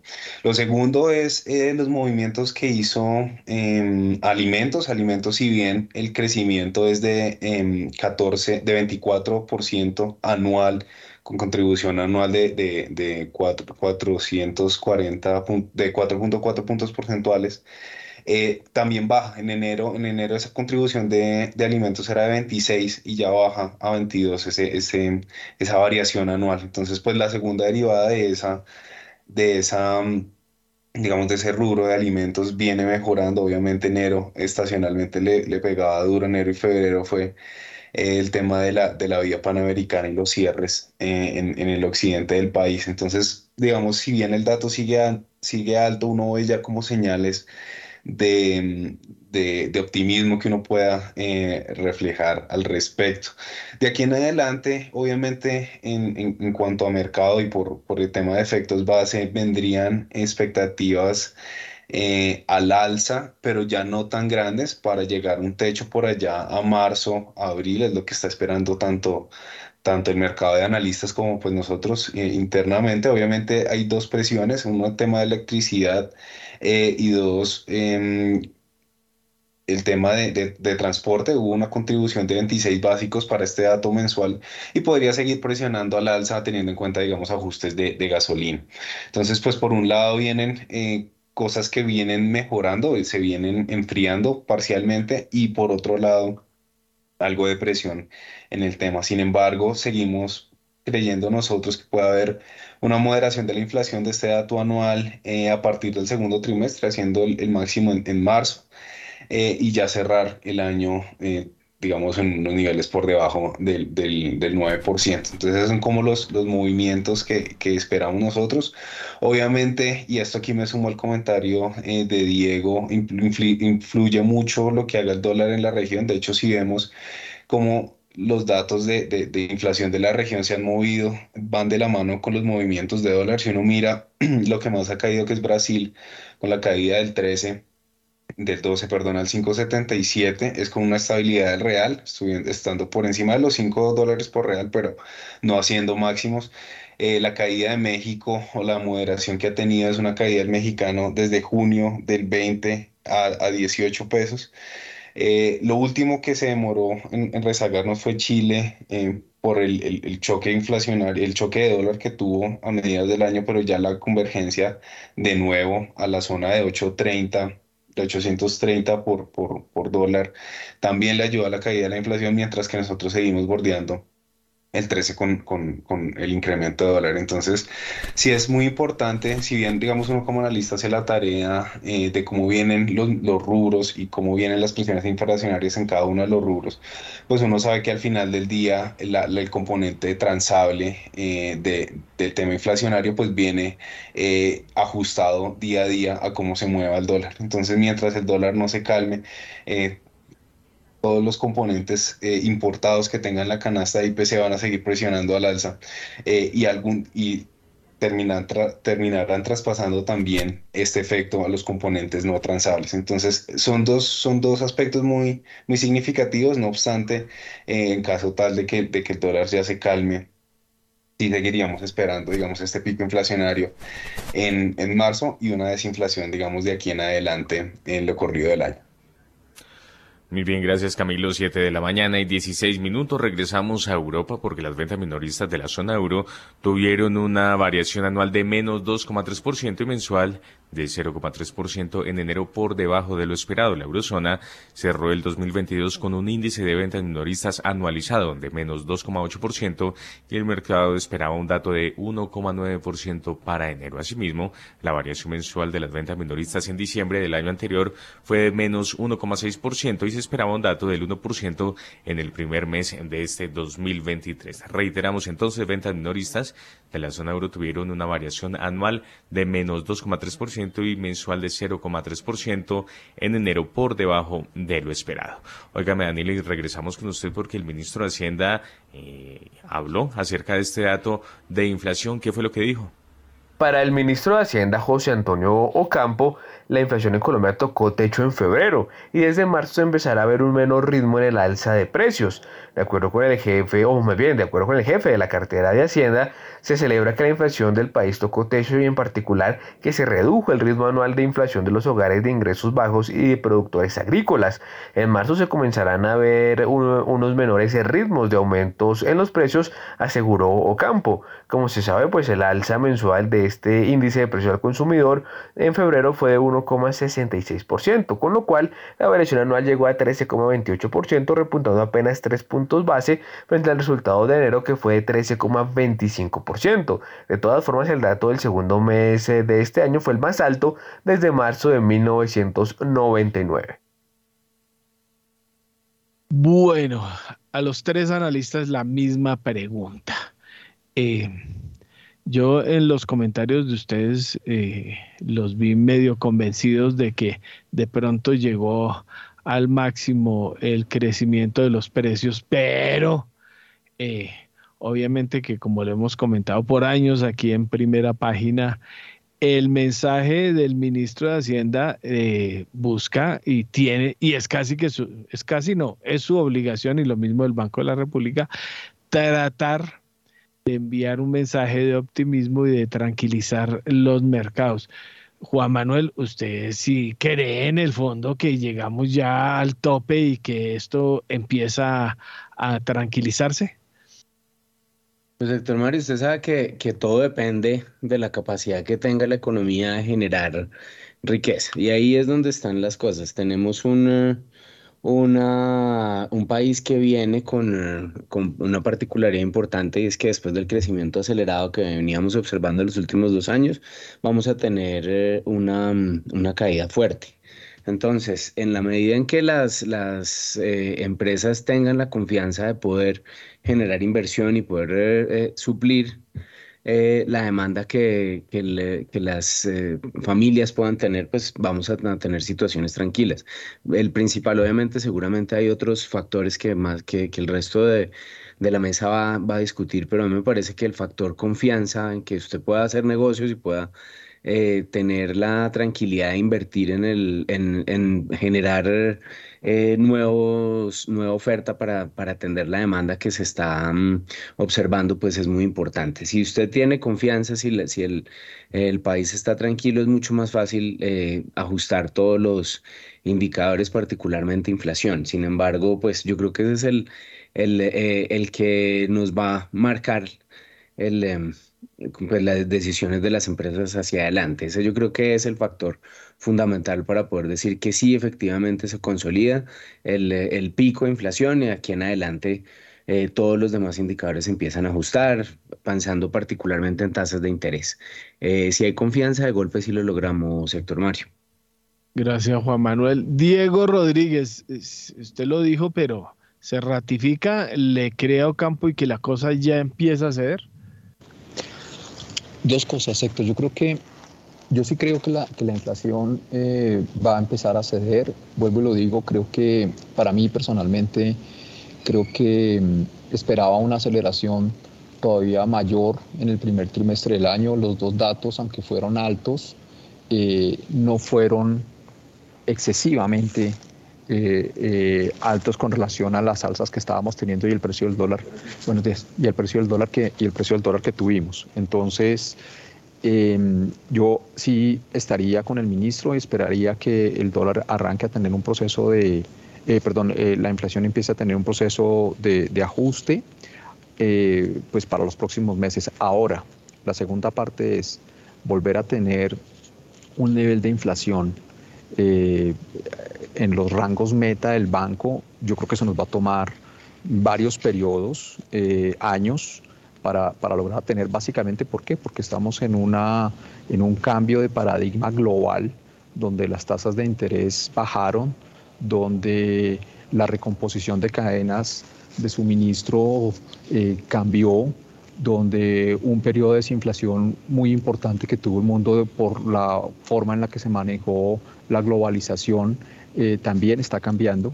Y todas esas situaciones pues van a pesar a que lograr, lograr volver a tener los rangos meta de inflación, no solamente en Colombia, sino en el mundo, sea un reto muchísimo más grande eh, para el mercado. Y, bueno, pero yo creo que la, la, buena noticia sí esperaría que, que, sea esta que está diciendo el ministro y que empecemos a ver datos de inflación eh, más bajos eh, y ojalá logrando buscar el, el, dígito o algo muy cercano eh, arribita del 10% para, para cierre de inflación de, de este año, Héctor. 7 y 22, Camilo Andrés, usted ya lo dijo también, que sí había ciertos elementos que llevaban a pensar en que la cosa estaba cediendo, pero se la juega usted también con el ministro que esto ya empieza a calmarse, o sea, puedo salir a la próxima semana a hacer eh, mercado más barato y usted me cubre el pedacito que me falte. Desafortunadamente no va a ser más barato porque recordemos que inflación es segunda derivada, entonces, pero lo que sí creemos nosotros es que van a dejar de crecer a la tasa que estaban creciendo los, los alimentos. Entonces, em, ahí, digamos, frente a ese, frente a ese tema, dos cosas. La primera, a nosotros no nos da febrero, a nosotros nos da marzo o, tal vez abril. Obviamente, eh, los eh, de política tienen que ser algo un poquito más optimistas para anclar expectativas eh, a distintos agentes del mercado, pero no nos da tan cerca eh, el pico inflacionario. Pero sí creemos eh, que estamos muy cerca a ese dato básicamente por, por dos, por dos eh, aspectos. Uno ya lo mencionábamos, lo que la segunda derivada de, alimentos, y lo otro es lo que está haciendo precios al productor. Eh, en últimas, es, eh, la inflación son productores que tienen unos precios, unos costos que tienen que pasar a los consumidores. Entonces, cuando vemos el dato de IPP, lo vemos pasando de 35% el año pasado a niveles del 13% ahorita este año. Entonces esta de vuelta eh, de más de, de 20, de 20% de 35 a por debajo del, del 15, obviamente va a hacer que los, los productores no tengan que transmitir tantos precios a, a, los consumidores. Y aún más a él, y, y, otro, y otro tema, otro factor importante a considerar es lo que hizo Brasil. Brasil nos lleva casi seis meses, seis, ocho meses eh, de lag eh, adelante en el tiempo en, materia inflacionaria. Porque este movimiento de 35 que hicimos nosotros durante, de 35 a por debajo del 15 que hicimos nosotros durante 2022 y parte de 2023, lo hizo Brasil eh, entre mayo del 2021 y mayo del 2022. Entonces, esta es la diferencia en, los ciclos que tenemos eh, respecto a Brasil. Y ahorita, ¿cómo tiene Brasil el IPP? Brasil lo tiene al 2.24 movimiento anual. Y esto hizo que la inflación de Brasil eh, de, de mayo del 2022 a enero del 2021 cayera desde el 12% hasta el 6%. Y esa es la misma expectativa que tenemos nosotros de aquí en adelante, eh, bueno, de aquí en adelante no, tal vez de, de marzo o de abril en adelante, eh, hacia un cierre de fin de año por debajo del 10% en materia inflacionaria. Entonces, si bien los componentes dentro del índice de precios al consumidor van cayendo o, van creciendo menos, porque cayendo no, eh, los componentes o el índice de precios al productor sí se desploma eh, de 35 a 15 como lo vemos ahorita y a 2 como lo tiene Brasil y esto al final del día representa unas menores presiones inflacionarias eh, que son las que creemos nosotros van a primar para el segundo semestre de este año. Y es por eso que si bien no somos optimistas como, como el ministro a decir que oh, estamos ya en el pico, eh, porque desde hace rato Em, digamos, como analistas no le pegamos, entonces tratamos de ser un poquito cautos. Sí creemos nosotros que hay cada vez más elementos para encontrar un pico entre marzo y abril para el indicador anual.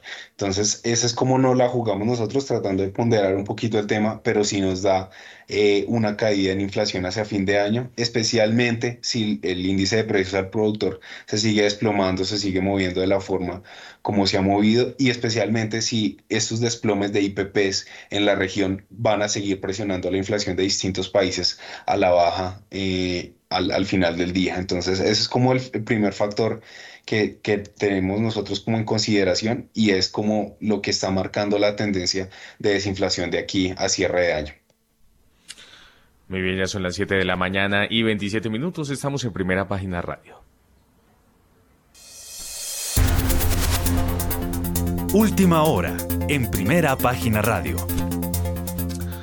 7 y 27, mucha atención porque en febrero de este año la inflación sin alimentos en Colombia subió 43 puntos básicos frente a enero a 10,86%, un máximo desde septiembre de 1999. En el primer mes de este año el porcentaje había sido de 10,43%. En el segundo mes de 2023 por demás, esta inflación en su lectura mensual fue de 1,67%, superior al 1,61% de enero y al 1,28% de febrero de 2022. La pandemia del COVID-19, hay que recordar la variación anual del índice de precios al consumidor sin alimentos, pasó de 3,34% en febrero de 2020 a un mínimo de 0,89% en enero siguiente. Sin embargo, a partir de ahí empezó un incremento sostenido que la llevó a 0,93% en febrero de 2021, a 2,70% en junio hasta llegar al 3,11% en el mes de agosto. Reiteramos entonces en febrero de este año la inflación sin alimentos en Colombia subió 43 puntos básicos frente a enero, llegó a 10,86%, un máximo desde septiembre de 1999. 7 y 28. En primera página radio, las acciones de Colombia.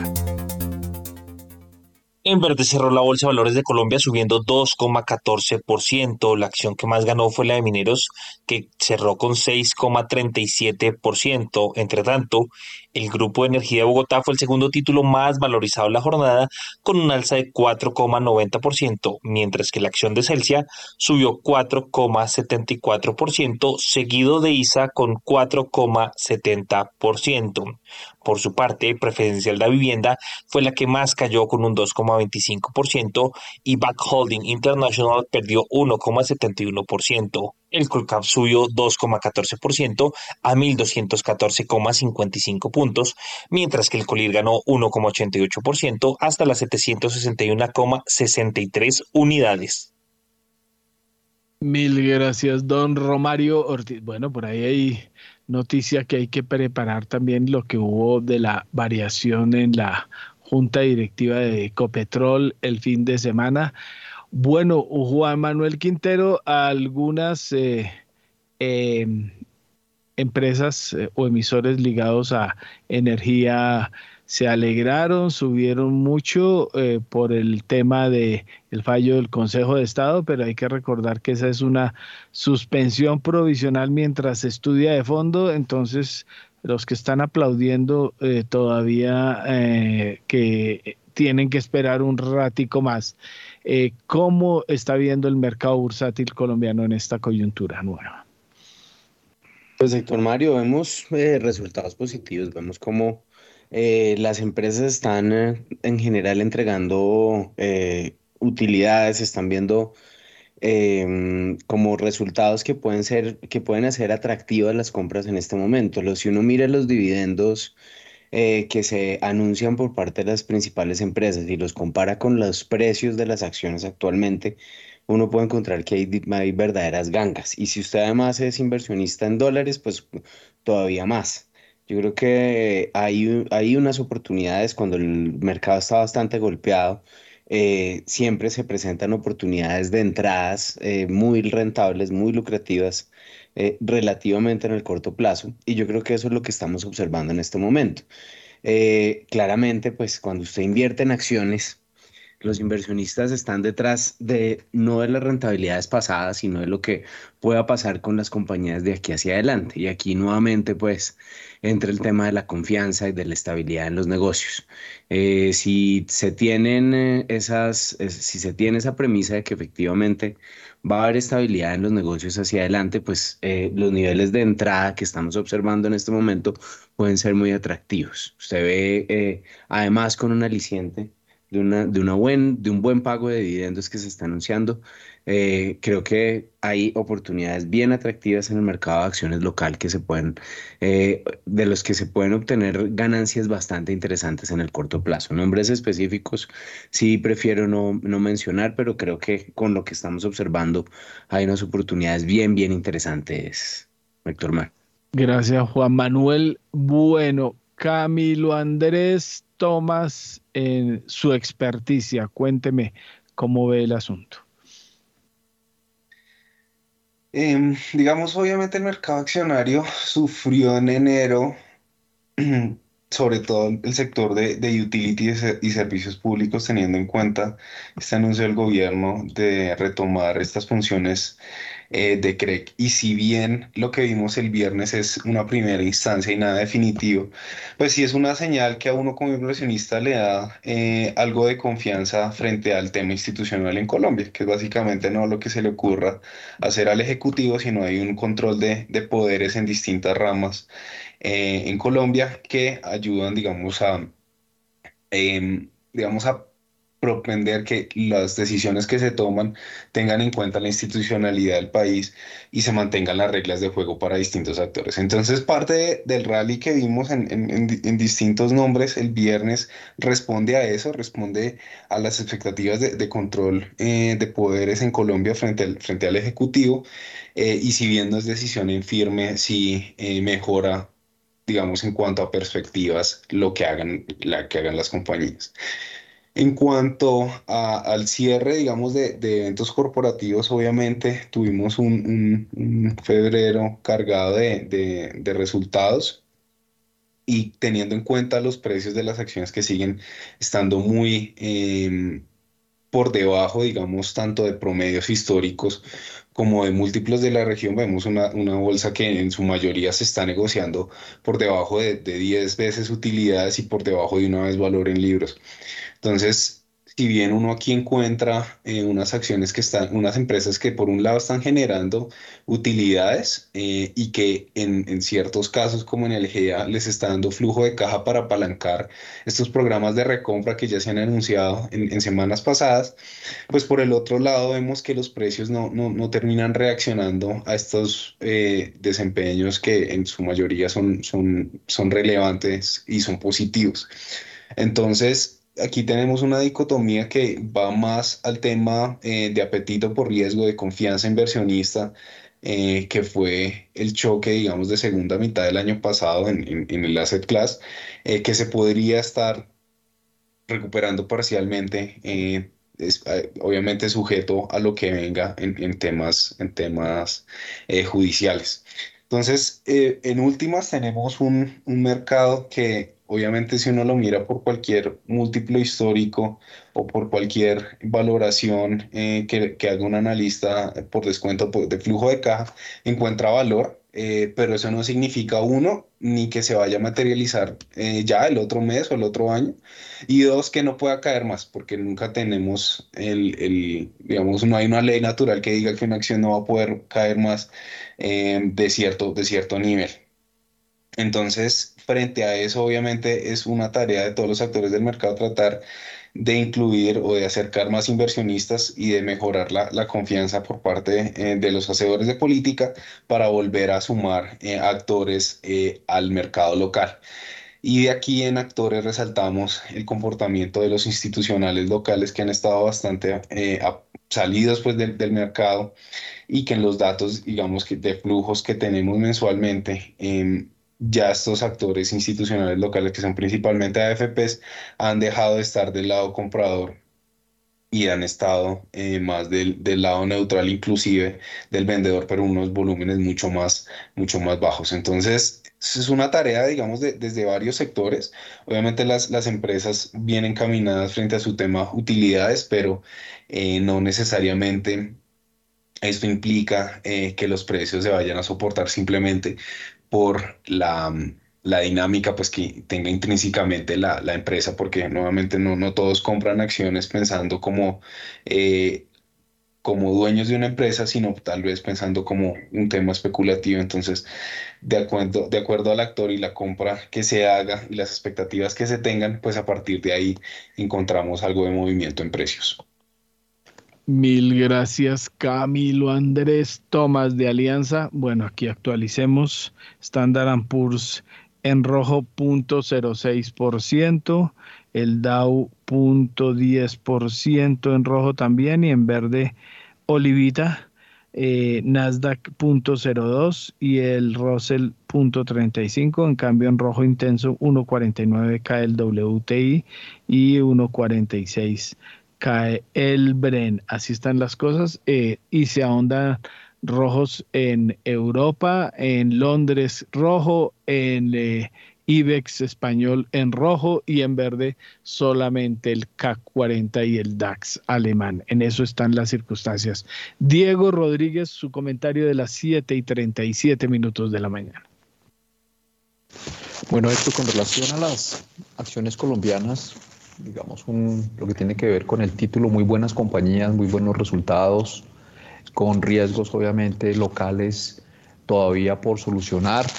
Eh, muy, muy de acuerdo con, con Camilo, que creo que la, el mensaje de, de institucionalidad, eh, por lo menos que está funcionando, es un escenario, es una señal bien interesante, muy positiva para el ambiente que estamos viviendo. Recordemos que una vez llega el nuevo presidente al país, eh, las dos tesis de inversión que, que se activaron para el mediano y largo plazo son una que nos vamos a volver o Venezuela, por un lado, bastante extrema, y la otra que nos vamos a mover hacia una economía como la Argentina.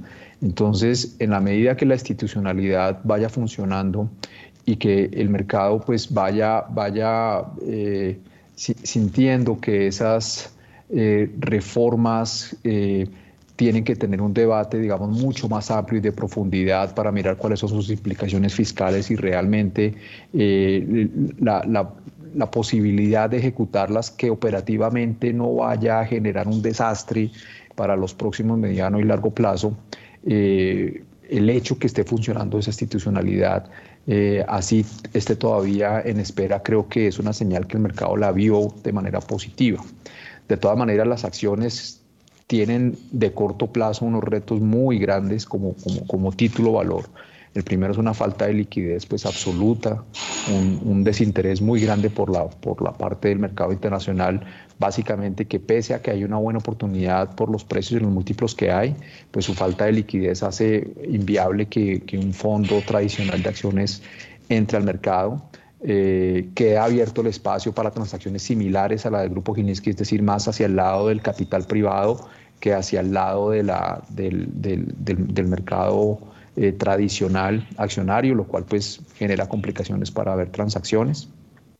Y lo segundo es que pues le entró un nivel de competencia como, como inversión muy grande al tener una renta fija en los precios que estamos teniendo ahorita, donde pues básicamente el precio de los CDTs eh, o las tasas que están ofreciendo los CDTs, que es el producto más, se podría decir, uno de los productos más simples del mercado financiero, eh, pues se está volviendo en un activo eh, de moda básicamente para, para, hacer inversiones debido a sus altas tasas por encima del, del doble dígito.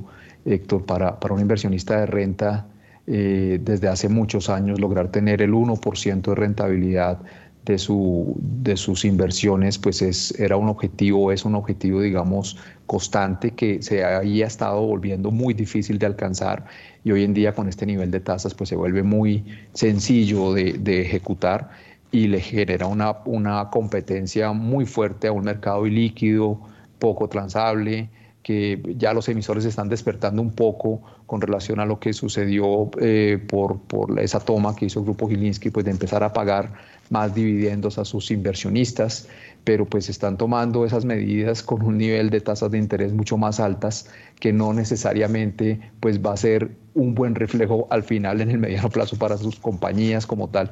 Entonces, eh, muchos retos y enfrentándose especialmente a, a, esa coyuntura de tasas de interés tan alta que le genera por un lado presión a las empresas y por el otro lado competencia a las acciones como, como situación de inversión. Mil gracias, don Diego Rodríguez. Bueno, a esta hora, 7 y 41 minutos de la mañana, entre la noche del viernes y la mañana del sábado se vinieron a conocer detalles de las nuevas propuestas eh, de listas a la nueva junta directiva de la de Ecopetrol. Eh, pues eh, va a haber tres cambios, al menos eh, hay que recordar que eh, Ecopetrol tiene nueve integrantes en la principalía, pues eh, va a haber, hay propuesta de tres cambios, dos obviamente ordenados por el dueño mayoritario que es Mina Hacienda. El Ministerio de Hacienda es el poseedor del mayor número de acciones y el otro es por los accionistas minoritarios. Tenemos en línea a esta hora a Juan Carlos Bernal y cuéntenos cuál es la historia, don Juan Carlos. Buenos días, Héctor, a usted, a todos los oyentes, a la mesa de trabajo. Pues efectivamente, como usted lo decía, habrían tres cambios en esta junta. Entrarían Juan José Chavarría en reemplazo de Carlos Gustavo Cano. Además, también eh, eh, llegaría Claudia Isabel González y Luis Alberto Zuleta. Saldrían Santiago Perdomo y Sergio Restrepo. Pues eso, como usted bien lo comentó, lo, dio a conocer eh, Ecopetrol en una plancha que puso en su página web el viernes en la noche, casi el sábado en la madrugada, donde pondría a consideración de su, de, su asamblea de accionistas el próximo 30 de marzo. Recordemos que esa es la fecha que decretaron para la asamblea de Ecopetrol. Em, saldrían pues por los minoritarios, saldría Carlos Gustavo Cano y ellos propusieron a, a Juan José Chavarría, el exgerente del Banco de la República.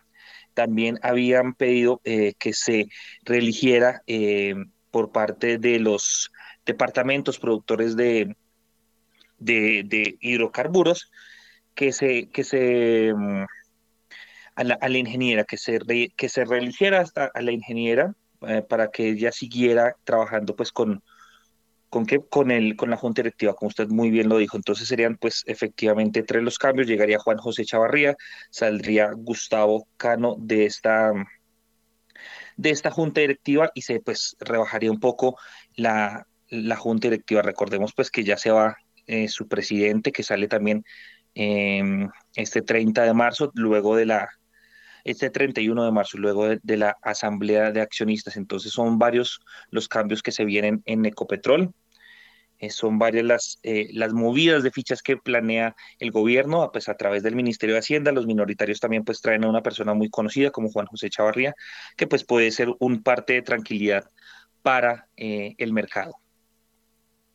Gracias Juan Carlos, pues y preciso, hay, hay noticia con los Echavarría, ¿no? Porque Juan José Echavarría es el tío de Nicolás Echavarría, quien ayer ganó en el PGA Tour eh, en Estados Unidos, ganó el abierto del Open de Puerto Rico.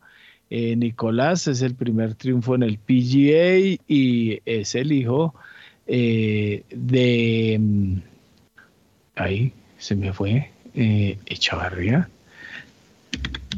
de Emilio Chavarría, nada menos, eh, ex presidente de Valores Bancolombia. Y esa es eh, una circunstancia muy interesante que sucedió precisamente en las últimas horas. Eh, Nicolás Echavarría ganó con un score de 267 21 bajo par en el campo del Grand Reserve Golf Club de Río Grande en Puerto Rico. Eh, tomó el liderato desde la tercera ronda con dos golpes de ventaja y el domingo eh, se coronó campeón. Este es un triunfo muy interesante. Él eh, ha ganado el evento en San Luis, en Sao Paulo Golf Championship, ambos del PGA Tour, pero Latinoamérica.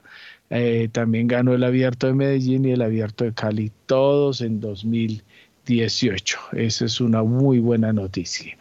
Bueno, em, Juan Sebastián, ¿qué más noticias tenemos en el sector eh, o en el paquete? Ah, bueno, de todas maneras, completemos aquí, eh, redondemos la noticia de quiénes quedan en la Junta, porque ese es un tema muy interesante eh, en los, entre los nueve integrantes. Eh, queda Claudia Isabel González, quedaría, porque se somete a votación. Luis Alberto Zuleta también, estos son dos independientes, aunque son propuestos por el Ministerio de Hacienda. Eh, Juan José Chavarría, que entra por Cano, y ya están Gonzalo Hernández Jiménez, no independiente, ratificado. Mónica de Grave, ratificada también. Ella representante, sí, del accionista mayoritario del Ministerio de Hacienda. Gabriel Mauricio Cabrera Galvis, también ratificado, y Saúl Catán Cohen, también ratificado, Esteban Piedraíta, también ratificado, y Sandra Ospina Arango, también ratificada en la Asamblea. ¿no? Esto, todo esto se prevé que no pasa nada, pues porque cuando las empresas son controladas mayoritariamente por un solo socio, pues es muy difícil que cambien las circunstancias de la lista propuesta. Don Juan Sebastián, ahora sí, Delia. Sí, señor, 7 de la mañana y 47 minutos y continuamos con Daniel Tamara para revisar datos eh, de la liquidación de eh, fondos de capital extranjero durante febrero, Daniel. Los fondos de capital extranjero liquidaron 4,2 billones de pesos en TES durante febrero de 2023, las mayores ventas de papeles en más de cuatro años. De acuerdo con el director de Crédito Público y Tesoro Nacional, de esta forma los inversionistas foráneos arrojaron su saldo de inversiones en la deuda pública local colombiana, un valor de cerca de 116,3 billones de pesos. En enero pasado, como se recuerda, los inversionistas internacionales se hicieron con 2,52 billones de pesos en estos títulos. Cabe mencionar que en 2022 los foráneos adquirieron un neto de 19,6 billones de pesos en bonos de deuda del gobierno colombiano. Por meses el resultado, o más bien, se distribuyó de la siguiente manera. En enero las adquisiciones fueron de 18 mil millones de pesos, en febrero de 1,6 billones de pesos, en marzo de 3,3 billones de pesos, en abril de cerca de 745 mil billones de pesos, en mayo de 3,1 billones de pesos, en junio de 3,7 billones de pesos, ya en octubre vendieron cerca de 1,5 billones de pesos, en noviembre se hicieron con 156 mil billones de pesos, pero en diciembre liquidaron 2,1 billones de pesos. El gobierno colombiano bajó a 9,79 años, pero la tasa cupón promedio subió a 8,42%, la más alta desde julio de 2009. De acuerdo con cifras del Ministerio de Hacienda en diciembre de 2022, la vida media de la deuda se ubicó en 9,87 años y en enero del año pasado en 9,73 años. Entre tanto, la tasa cupón promedio se situó en 8,23% al cierre de 2022, lo que quiere decir que un mes después se presentó un incremento de cerca de 0,19 puntos porcentuales en este tipo. El nivel de tasa registrado en, enero por demás no se veía desde julio del 2000, cuando se situó también en 8,42%. Por su parte, la vida media de la deuda interna pasó de 9,04 años en diciembre pasado a 8,96 años en el primer mes de este año. En igual periodo, la vida media de la deuda externa bajó de 11,03 años a 10,99 años. 7 de la mañana y 50 minutos. ¿Qué información tiene acerca del portafolio de inversión del Banco de la República? El 85% de inversión del Banco de la República está en activos AAA al cierre de 2022. En 2021 correspondía al 83%. El incremento observado el año pasado en ese entendido fue de 2 puntos porcentuales. Entre tanto, el 7% del portafolio de inversión del emisor se encuentra en activos calificados como AA+, lo cual representó un ascenso de 0,7 puntos porcentuales, pues al cierre de 2021 el porcentaje estaba en 6,3%. El portafolio de inversión en activos AA bajó de 2,8% a 2,1%. En activos AA menos, asimismo disminuyó de 4,7% a 2,8%. Por su parte, las inversiones en activos A más pasaron de representar el 2% del total de portafolio en 2021 al 1,7% en 2022.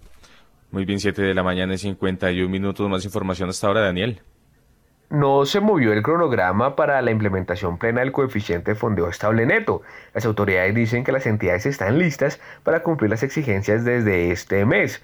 De acuerdo con el Comité de Seguimiento y Coordinación del Sistema Financiero, con respecto a la finalización del periodo de convergencia del CEFEN establecido en marzo de 2023, las autoridades destacaron la gradualidad proporcionalidad en su aplicación, lo cual permite prever que las entidades estarán listas para dar cumplimiento a las disposiciones plenas del indicador. En el reciente año pues hubo de todo con relación a este tema. Por un lado, los bancos empezaron una guerra por captación de recursos para cumplir con las exigencias del CEPEN que los llevaron a ofrecer tasas de retorno históricamente altas, incluso superiores al 17%. No fueron pocas las voces al interior de las instituciones que culparon a este indicador por el importante aumento de los tipos y las dificultades a la hora de entregar financiamiento de largo plazo. Sin embargo, por otro lado, la Superintendencia Financiera y demás autoridades económicas consideraron que el alza en las tasas de interés era más una respuesta al ajuste de la política monetaria y el comportamiento de los depositantes. De hecho, advirtieron que no existe clara evidencia de que sea una consecuencia derivada del cumplimiento de requerimientos regulatorios como el CEFEN. Muy bien, ¿y algo más de deuda, Daniel? En enero de 2023, la deuda en moneda extranjera del gobierno colombiano bajó al 39,9% del total desde el 41,06% de diciembre de 2022. No obstante, si se compara con el primer mes del año pasado, cuando se situó en 39,28%, se observó un ascenso interanual de 0,62 puntos porcentuales. Entre tanto, el porcentaje de deuda en moneda local aumentó al 60,1% en enero desde el 58,94% del mes inmediatamente anterior, pero bajó desde el 60,72% observado un año atrás. La deuda en dólares representó el 36,26% del total, disminuyendo desde el 37,38% del reciente mes de 2022, pero ascendiendo desde el 35,75% de enero del año pasado. Las obligaciones en euros por su parte tuvieron un incremento interanual pasando de 3,53% a 3,63%. Hay que tener en cuenta que la deuda en pesos entre enero de 2022 y el mismo mes de 2023 disminuyó desde el 42,68% hasta el 41,81% y la denominada en VR pasó de 18,04% a 18,29%. Muy bien, 7 de la mañana y 53 minutos. Gracias, Daniel, por su completa información. Hasta ahora actualizamos eh, comportamiento del petróleo para irnos con Juan Carlos eh, Bernal, porque en ese momento el petróleo de referencia Brent llega a 84 dólares con 63 centavos el barril, pierde 1,40%, mientras que el WTI desciende 1,42% hasta ahora ya se cotiza en 78 dólares con 55 centavos el barril. Óigame, Juan Carlos, es que regresamos con usted porque tenemos más información de la Bolsa de Valores de Colombia. La superfinanciera confirmó la sanción impuesta a la Bolsa de Valores de Colombia por 800 millones de pesos por eventos que generaron indisponibilidad en el sistema de negociación de renta variable. A través de la resolución 0280 el 1 de marzo de 2023, se resolvió el recurso de apelación interpuesto, interpuesto por la Bolsa de Valores de Colombia contra dicha resolución del 8 de abril de 2022.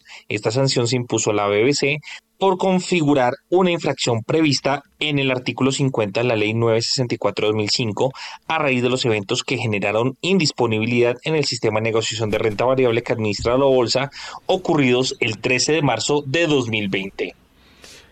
Juan Carlos, y por otra parte, usted tiene actualidad de la OPA de Cemex Latam Holdings. El resultado de la OPA de desliste de Cemex Latam Holdings alcanzó el 88,40% del máximo a comprar. Recogió acciones de 816 inversionistas. En total se redujeron 24 puntos básicos del total de aceptaciones recibidas, las cuales habían llegado a 830 por un total de 23.295.000 acciones. Al final, las aceptaciones válidas llegaron a 816, que equivalen a 23.232.946 especies. De estas, 330 fueron aceptadas bajo la modalidad de todo o nada, que equivalen a 3.941.000 títulos de la cementera colombiana. El 8 de marzo les entrarán a los vendedores 110.007 millones de pesos. Las acciones demandadas alcanzaron un poco menos del 4,16% sobre el total de 560 millones de acciones en circulación. Recordemos que el precio de compra por cada especie ordinaria de este emisor fue de 4.735 pesos. ¿Algo más de CEMEX, eh, Juan Carlos? Varios directivos de Cemex Latam Holdings pidieron la enajenación de sus acciones de la compañía. Los ejecutivos fueron Fabiola Martínez García, abogada de la cementera, quien detentaba 22.532 acciones. Además, Juan Carlos Muñoz, vicepresidente de Planeación Estratégica, quien tenía 61.403 especies, y Nancy Parra, directora de Impuestos, quien detentaba 48.645 acciones de esta compañía cuyos resultados de su OPA se publicaron el día viernes. Gracias Juan Carlos por su información, 7 de la mañana y 56 eh, minutos. Y Rolando Lozano tiene la noticia empresarial. Rolando. La empresa colombiana Mesubo SAS inició operaciones en México en el financiamiento de compra de autos usados. En el caso particular del país norteamericano, este mercado tiene un valor anual de 41.500 millones de dólares. La plataforma apalancará la compra de carros en alianza con entidades financieras. Se estima que cada año se realizan en territorio mexicano entre 4 y 6 millones de operaciones de compra-venta de automóviles usados, 75% de ellas entre particulares particulares las operaciones además se ejecutan en su mayoría de contado con créditos familiares poco favorables para las partes y en algunos casos mediante financiamiento bancario con tasas poco atractivas. En el 2022, Mesubo concretó un levantamiento de capital por 5,5 millones de dólares, el cual tuvo participación de los fondos Dila Capital de México y Canari de Brasil. La empresa de tecnología financiera colombiana fue fundada por los bogotanos Nicolás y Juan Juan Sebastián Pardo Lanceta. Mil gracias, eh, don Rolando. Oiga, hay otra noticia por acá de Rolando Lozano que sí me llamó mucho la atención en las últimas horas, divulgada por primera página, y es que Rappi inició un proceso de desinversiones, decidió vender eh, su participación en la plataforma de provisión de servicios de viajes para empresas anetáctica de Estados Unidos.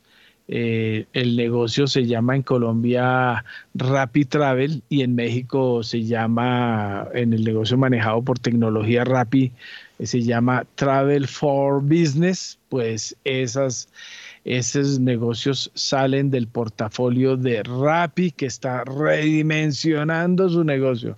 Ya lo dijimos, eh, Rappi en algunos problemas por eh, propios del unicornio, pues estas fintech que como siempre he dicho, no, eh, incluso creo que le van a meter mano en la reforma laboral al proceso rápido, la forma en que está contratando. Entonces, las circunstancias, digamos, en la coyuntura no son las mejores, pero bueno, ahí habrá que ver. De todas maneras, son negocios que por la circunstancia de ser particularmente manejados por fondos privados, tienen poca difusión en sus cifras, pero no es muy difícil leer que la cosa está complicadita por ahí. Mucha plata, mucho dinero, pero los resultados todavía demoran en verse. Esa es la circunstancia real.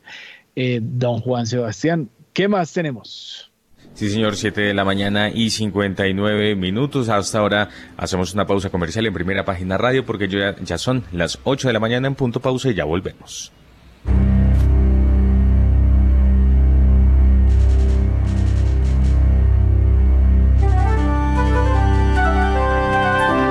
...91.9 Javeriana Estéreo, Bogotá. HJKZ. Sin fronteras.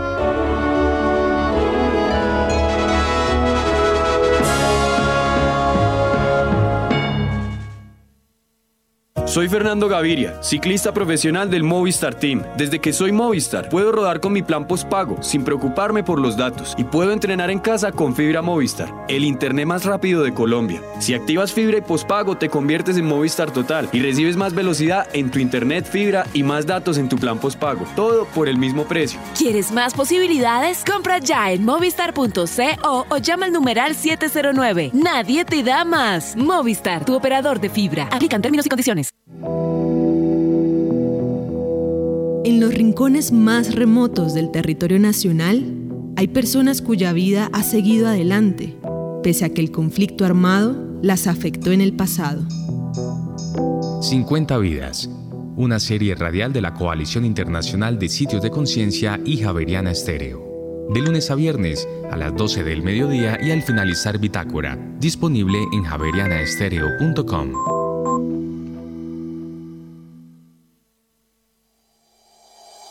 En Acciones y Valores, nuestra prioridad es construir la mejor versión de su futuro financiero. Por ello, creamos soluciones para cada uno de sus objetivos.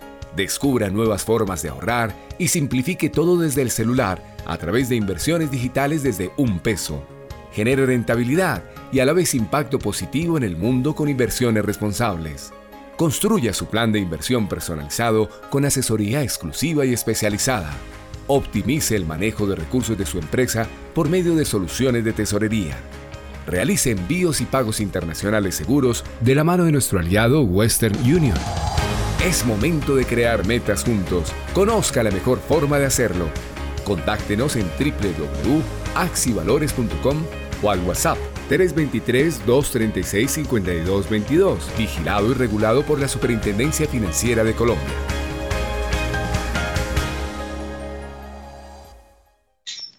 Retos 91.9, la voz de la ciencia y la investigación javeriana. Todos los lunes a las 7 de la noche en Javeriana Estéreo, sin fronteras, y disponible en javerianaestereo.com. Dirige y conduce Mario Morales.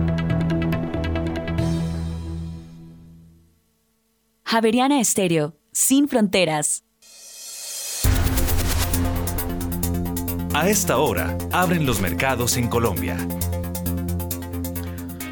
A, las 8 de la mañana y 13 minutos, mucha atención porque el dólar abrió este lunes en 4.785 pesos, baja un peso con 50 centavos frente a su cierre del viernes, que fue de 4.786 pesos con 50 centavos. Reiteramos entonces, dato de apertura, 4.785 pesos, baja un peso con 50 centavos.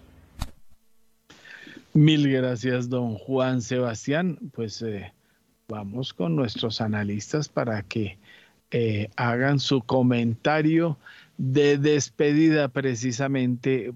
Bueno, eh, no, con Diego tengo listado, ¿no? Entonces, primero, comité de inversiones, por ahí estuve leyéndolo el fin de semana, CDTs, pero dice bueno, ya se adoptó inversión estratégica de CDTs, ahora el paso siguiente es una inversión más estructural. ¿Cómo es ese cuento? Esa es una. Segunda, pues, eh, ¿usted juega golf o, yo lo de Nicolás Echavarría? Y tercera, eh, su comentario sobre la apertura del dólar. Sí, Héctor, empecemos por la de la mitad. Pues esta noticia de, Nicolás Chavarría es muy, es muy importante para el deporte colombiano. Es el cuarto jugador colombiano que tiene tarjeta de PGA. Está ganando pues prácticamente en su primer año en el circuito, lo cual es un hecho bastante significativo y eso le implica mantener la tarjeta por dos años más. Y como, y como lo dije, pues digamos tener esa tarjeta que le permite jugar en la, en la principal eh, liga de golf del, mundo, eh, pues no es una, una, tarea para nada fácil. De hecho, que solamente hemos tenido cuatro jugadores colombianos que han tenido esa, esa eh, posibilidad de ejecutarla. Entonces, una muy buena promesa nueva. Sebastián Muñoz se cambió de liga para la Liga Árabe ahora. Entonces, el reemplazo con Nicolás, pues esperemos que tenga muy buenos resultados eh, hacia el futuro del golf colombiano y que anime a más jóvenes a participar. Y con relación a Comité de Inversiones Héctor, sí, en este momento el mundo está viviendo una situación muy difícil en materia de inversiones, por lo que, por lo que sabemos, muchísima volatilidad, muy difícil eh, mirar en qué poder invertir y el nivel de tasas de interés pues está generando dos opciones. La primera es que los, las notas del Tesoro en los Estados Unidos, que podría decirse que es el activo de menor riesgo en el mundo, que son los bonos a menos de un año, están transando por arriba del 5%. Es decir, invertir en dólares arriba del 5%, pues es una oportunidad bien, bien interesante eh, en un mundo que realmente ahorita es muy complicado tomar decisiones a, muy largo plazo, especialmente en, equity. Entonces, tener ese refugio ahí es bien interesante. Y en el caso colombiano lo mismo. Digamos que cuando, llegó el, nuevo presidente, las alarmas se encendieron en el mundo de inversión, la salida a invertir hacia los Estados Unidos fue bastante alta, empezó a, formarse esa tesis de inversión que muy seguramente íbamos a tener control de capitales en el mediano plazo o volvernos hacia el lado de Venezuela los, los más eh, negativos con relación a ese.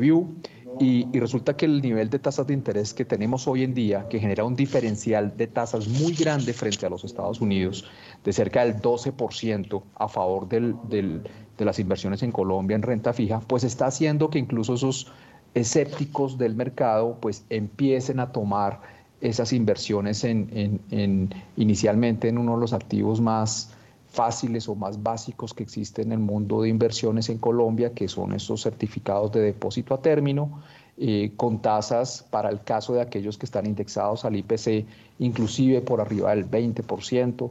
Eh, los más sofisticados están tomando, eh, trayendo dólares, cubriéndolos con derivados y haciendo inversiones en CDTs. Entonces eso pues está generando por lo menos en el corto plazo algo de inversión en pesos que estaba muy difícil de conseguir desde la llegada a las elecciones pasadas, ahora que, se necesita que esa plata que está en CDTs, que en algún momento eh, eh, pues va a volver a, vencerse o los recursos nuevos que vayan llegando, pues empiecen a tomar un giro diferente y, y hacer inversiones en el mercado real, lo cual todavía está eh, con temores a la espera de qué sucede con las, con las reformas y a la espera de qué sigue sucediendo con esa falta de ortodoxia que, que, muestra el gobierno muchas veces en sus trinos y en sus medidas que está tomando, que, que genera temores a la hora de, hacer inversión. Pero bueno, este primer paso en los CDTs creo que, que no es un hecho menor y están llegando montos significativos eh, a Colombia, Héctor. Y por el último, por el caso del dólar, pues estamos esperando hoy en el informe de primera página eh, un movimiento durante el día entre los 4.740 y los 4.800 pesos, eh, muy a la espera de lo que suceda en el discurso de Powell entre mañana y pasado mañana y a la espera del dato de eh, creación de empleos el viernes que definirá ya eh, con mayor claridad por lo menos una expectativa de lo que pueda pretenderse de la Fed dentro de dos semanas, Héctor. Gracias, don Oiga, y no me contestó, ¿usted juega o no juega golf? Sí, ahí digamos que, que, que, trato de divertirme con mis amigos los fines de semana de manera frecuente los sábados. Ah, bueno. Vio la historia que le que eché por ahí de un petrolero colombiano quebrado que se dedica más al golf en Barranquilla que a otras cosas. Sí, me imagino que, que de la gente que está hablando usted y, y, y, bueno, eso es, es, es, es, una pena que esté pasando esta situación en el mercado, mercado sí. Pero, pero lo de Nicolás, volviéndolo a resaltar, eh, Chavarría, eh, Héctor, es una muy buena noticia para el deporte colombiano y una muy buena noticia para, para el golf. Hay que resaltarlo de una manera bien, bien importante. Oiga, pero venga, no sé qué, qué nivel de experticia tenga usted en esos temas, pero yo estuve leyendo ah, la semana pasada precisamente en el Telegraph eh, de Londres eh, la, la, circunstancia de la ida de Muñoz y pues se alega es que el LIV, que es dominado por árabes, eh, desde hace un tiempito le viene poniendo pata al PGA eh, porque además vuelve a los golfistas verdaderos profesionales porque les da primero sueldo, ¿no? Y segundo, eh, les da unos premios mucho más interesantes. Creo que el premio por abierto eh, era de un millón de dólares apenas en el PGA y en el LIV es de tres millones y que precisamente eh, este año el PGA decidió subir sus premios porque le venía haciendo mucha presión y se le estaba llevando a los jugadores eh, el LIV. ¿Cómo es esa circunstancia? Eh, sí, Héctor, hay una, hay una serie en, en, Netflix bien interesante para los que le, les guste ahondar un poco más en este tema, que se llama Full Swing, que básicamente toma algo de la historia de la creación del LIF y lo que está generando de, de disrupción en el, en el deporte. Eh, le pone competencia sin duda alguna al PGA, recursos árabes que están pues dominando hoy en día la industria de deportes a nivel global y en diferentes eh, negocios, obviamente también con los factores geopolíticos de frente porque eh, eh, esta situación de endeudamiento tan grande que tiene el mundo, pues realmente los que están líquidos en cash pues son los árabes. Y, con un, debido al precio del petróleo, pues con un excesos de caja bien importantes y con una necesidad de diversificación de ingresos a mediano y largo plazo. Y el deporte le sirve no solamente para, para generar retornos, sino también para ir generando un cambio de imagen y una venta, digamos, finalmente del, del, del, país y de su industria y su capacidad de inversión a nivel global. Y el golf pues atrae también unas masas bien importantes en el mundo. Esto ha generado pues una polémica muy importante y la liga pues sí es diferente, tiene un formato distinto, van a competir eh, por equipos, eh, también competir de manera individual. Eh, los torneos normalmente son de cuatro días, estos torneos en Leeds van a ser de tres días.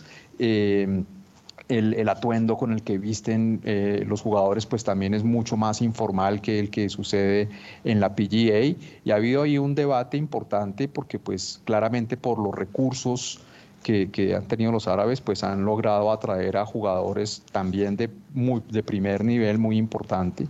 En el caso de Sebastián Muñoz, pues él entró allá y, y pues las cifras que le dieron, digamos, de, de, de un eh, down payment o de, o de un pago inicial, pues por, por entrar a la liga, pues fue sustancial, asegurándole pues unos recursos pues muy importantes y muchísimo más para un latinoamericano. Cualquier dólar que se reciba a los precios de nuestros tipos de cambio así vivas en Estados Unidos, pero conceptualmente uno siempre va a empezar en su tipo de cambio y, pues eso evidentemente son cifras muy importantes eh, para, para, cualquier deportista, pero sí está en un efecto disruptivo, Héctor, y también con señalamientos éticos al final, porque los, los jugadores de primer nivel que decidieron quedarse en el PGA, eh, eh, muchas cosas pues se han dicho con relación a la, parte ética del deporte, pues que no, toda, no solamente es la parte económica, que en el PGA no es que sea menor, también tienen unos recursos importantes, pero, pero al final eh, de lograr estar en, en, en, la gloria del golf, porque pues muchos deportistas de alto nivel, cuando llegan a este alto nivel, pues finalmente también quieren estar en las estadísticas del deporte y algunos siguen en esa línea y otros prefieren, bueno, también estar en, en, en, en los más altos estándares, pues tampoco es para todos, pero es una competencia que finalmente creo yo para los, deportistas de muy alto rendimiento, pues también hace parte de eh, eh, su profesión, poder pasar a la gloria en el deporte en el que son bastante buenos. Y en el gol especialmente, pues esta liga, pues compiten 120 golfistas en el mundo, los mejores golfistas del mundo en la PGA. Eh, pues el solo hecho de llegar y jugar, de ahí lo importante de lo de, lo de Nicolás, pues no es fácil. Y mantenerse, mucho más difícil aún. Entonces, vamos a ver, temas disruptivos por la globalización, Héctor, y por el capital árabe también en la industria del golf. Además le ofrecieron a Tiger Woods 700 millones, ¿no? Por irse para allá a jugar. 700 millones de dólares. Y no aceptó, que eso es lo...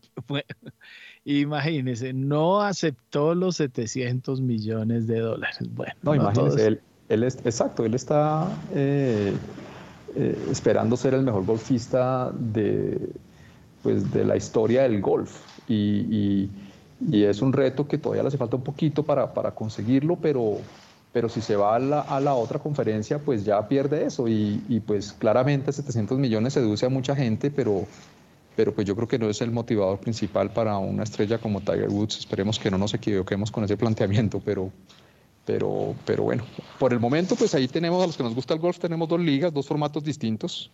Y, y bueno, yo, a mí me sigue gustando mucho más el PGA por ahora, Héctor. ¿Cómo se llama la, el documental de Netflix? Full, Swing. Full Swing se llama. Ah, bueno. Yo le recomiendo, a usted que le gusta. A usted que le gusta es, es, bien bueno. A mí me gustan los documentales, no me gusta el golf, la verdad. Creo que es de gorditos habladores y ese, eh, no, por eso no me encanta. Le, le recomiendo el otro que están dando, el de Netflix sobre tenis. El jugador este que, eh, juega de chavetado como, como si no le importara nada. Eh, véase ese que ese es muy interesante, el de tenis, que ese sí es el que me gusta, ese y el fútbol, ¿no? Ya vio, oiga, nuestros millonarios, qué equipazo, ¿no? Le, le pasó como aplanador al Cali ayer. Sí, estamos contentos con el equipo y, Vamos Pero- a ver este miércoles contra Mineiro. ¿Cómo Sí, nos va? bu- bueno, ahí sí se mide otro nivel. Ahí Yo siempre he dicho que ahí nada, ahí no va a pasar nada. Pero ya hay ropa, ya hay ropa para jugar. No, pero no, el Vamos nivel, el nivel del fútbol colombiano muy flojito en cuanto a equipos. Imagínese, eh, bueno, no, no le voy a contar más. Bueno, ¿y cómo quedó Santa Fe? Santa perdió- Fe perdió, perdió, se está volviendo costumbre. Eh, Bueno, eh, están en su salsa. Eh, Ellos salen a celebrar también cuando pierden. Bueno, eh, listo. Y la despedida, Camilo Andrés, su comentario de despedida. Camilo Andrés, creo que ya se nos había. Ah, no, ahí se conectó. Ahí Aquí estoy. Hágale su despedida eh, y gracias por acompañarnos este lunes de apertura de mercados. Listo, entonces con un ojo en las materias primas siempre, eh, si bien no tenemos movimientos de dólares, de dólar fuerte, eh, digamos en ninguna, en ninguna geografía en particular, si miramos los, los, lo, que está haciendo eh, tanto mercados desarrollados como mercados emergentes en temas de divisas y en materias primas algo calmadas, teniendo en cuenta lo que venga en materia de calendario y de anuncios de bancos centrales, pues eh, durante esta semana. Lo segundo, mercado eh, de renta fija, hay una diferencia, una divergencia bastante grande entre eh, deuda pública y lo que están haciendo CDT, ya lo yo lo hablaba ahorita, Diego, la diferencia o, por qué un extranjero prefiere comprar un CDT y hacer el hedge de la moneda. Y es básicamente porque el CFM pone 300 básicos o puso 300 básicos de distorsión adicionales eh, frente a deuda, em, a deuda pública. Esos spreads entre CDTs AAA y TES eh, fueron de los máximos que tuvimos, que se han tenido, digamos, casi que en toda la historia eh, de esas referencias. Entonces, por eso, digamos, hay eh, espacio para entrada de esos capitales. Obviamente eso va muy sujeto al tema de crecimiento de cartera. Entonces, este año lo que hemos visto o lo que han visto los bancos es que las necesidades de colocación o la, la- la oportunidad, perdón, de colocación se ha bajado y asimismo se ha bajado la oportunidad, la necesidad de captación, sobre todo esas tasas caras que se captaron el año pasado y eso ayuda, digamos, al, al cierre de spreads de CDTs a frente a TES. Ya el mercado de renta fija en, en su totalidad, muy de la mano en la parte corta con lo que haga la inflación y la tasa de intervención durante todo el año. Y en la parte larga, pues los movimientos, sobre todo de tesoros a 10 años que estuvieron bordeando el 4% eh, durante la semana pasada, que pueden afectar la percepción de riesgo en distintas geografías. Eso sería como el, el resumen de, de, de expectativas pues, para el mercado. Muy bien, gracias Camilo, 8 de la mañana y 19 minutos. Así llegamos entonces al final de esta emisión. A ustedes muchas gracias por haber estado con nosotros. A Juan Manuel Quintero, Guillermo Valencia, Camilo Tomás y Diego Rodríguez, nuestros invitados el día de hoy. Héctor Mario Rodríguez en la dirección y en la presentación, quien les habla, Juan Sebastián Ortiz. Los invitamos a que continúen en Javeriana Estéreo porque ya llega Mañanas Sin Fronteras. Que tengan todos ustedes un feliz inicio de semana.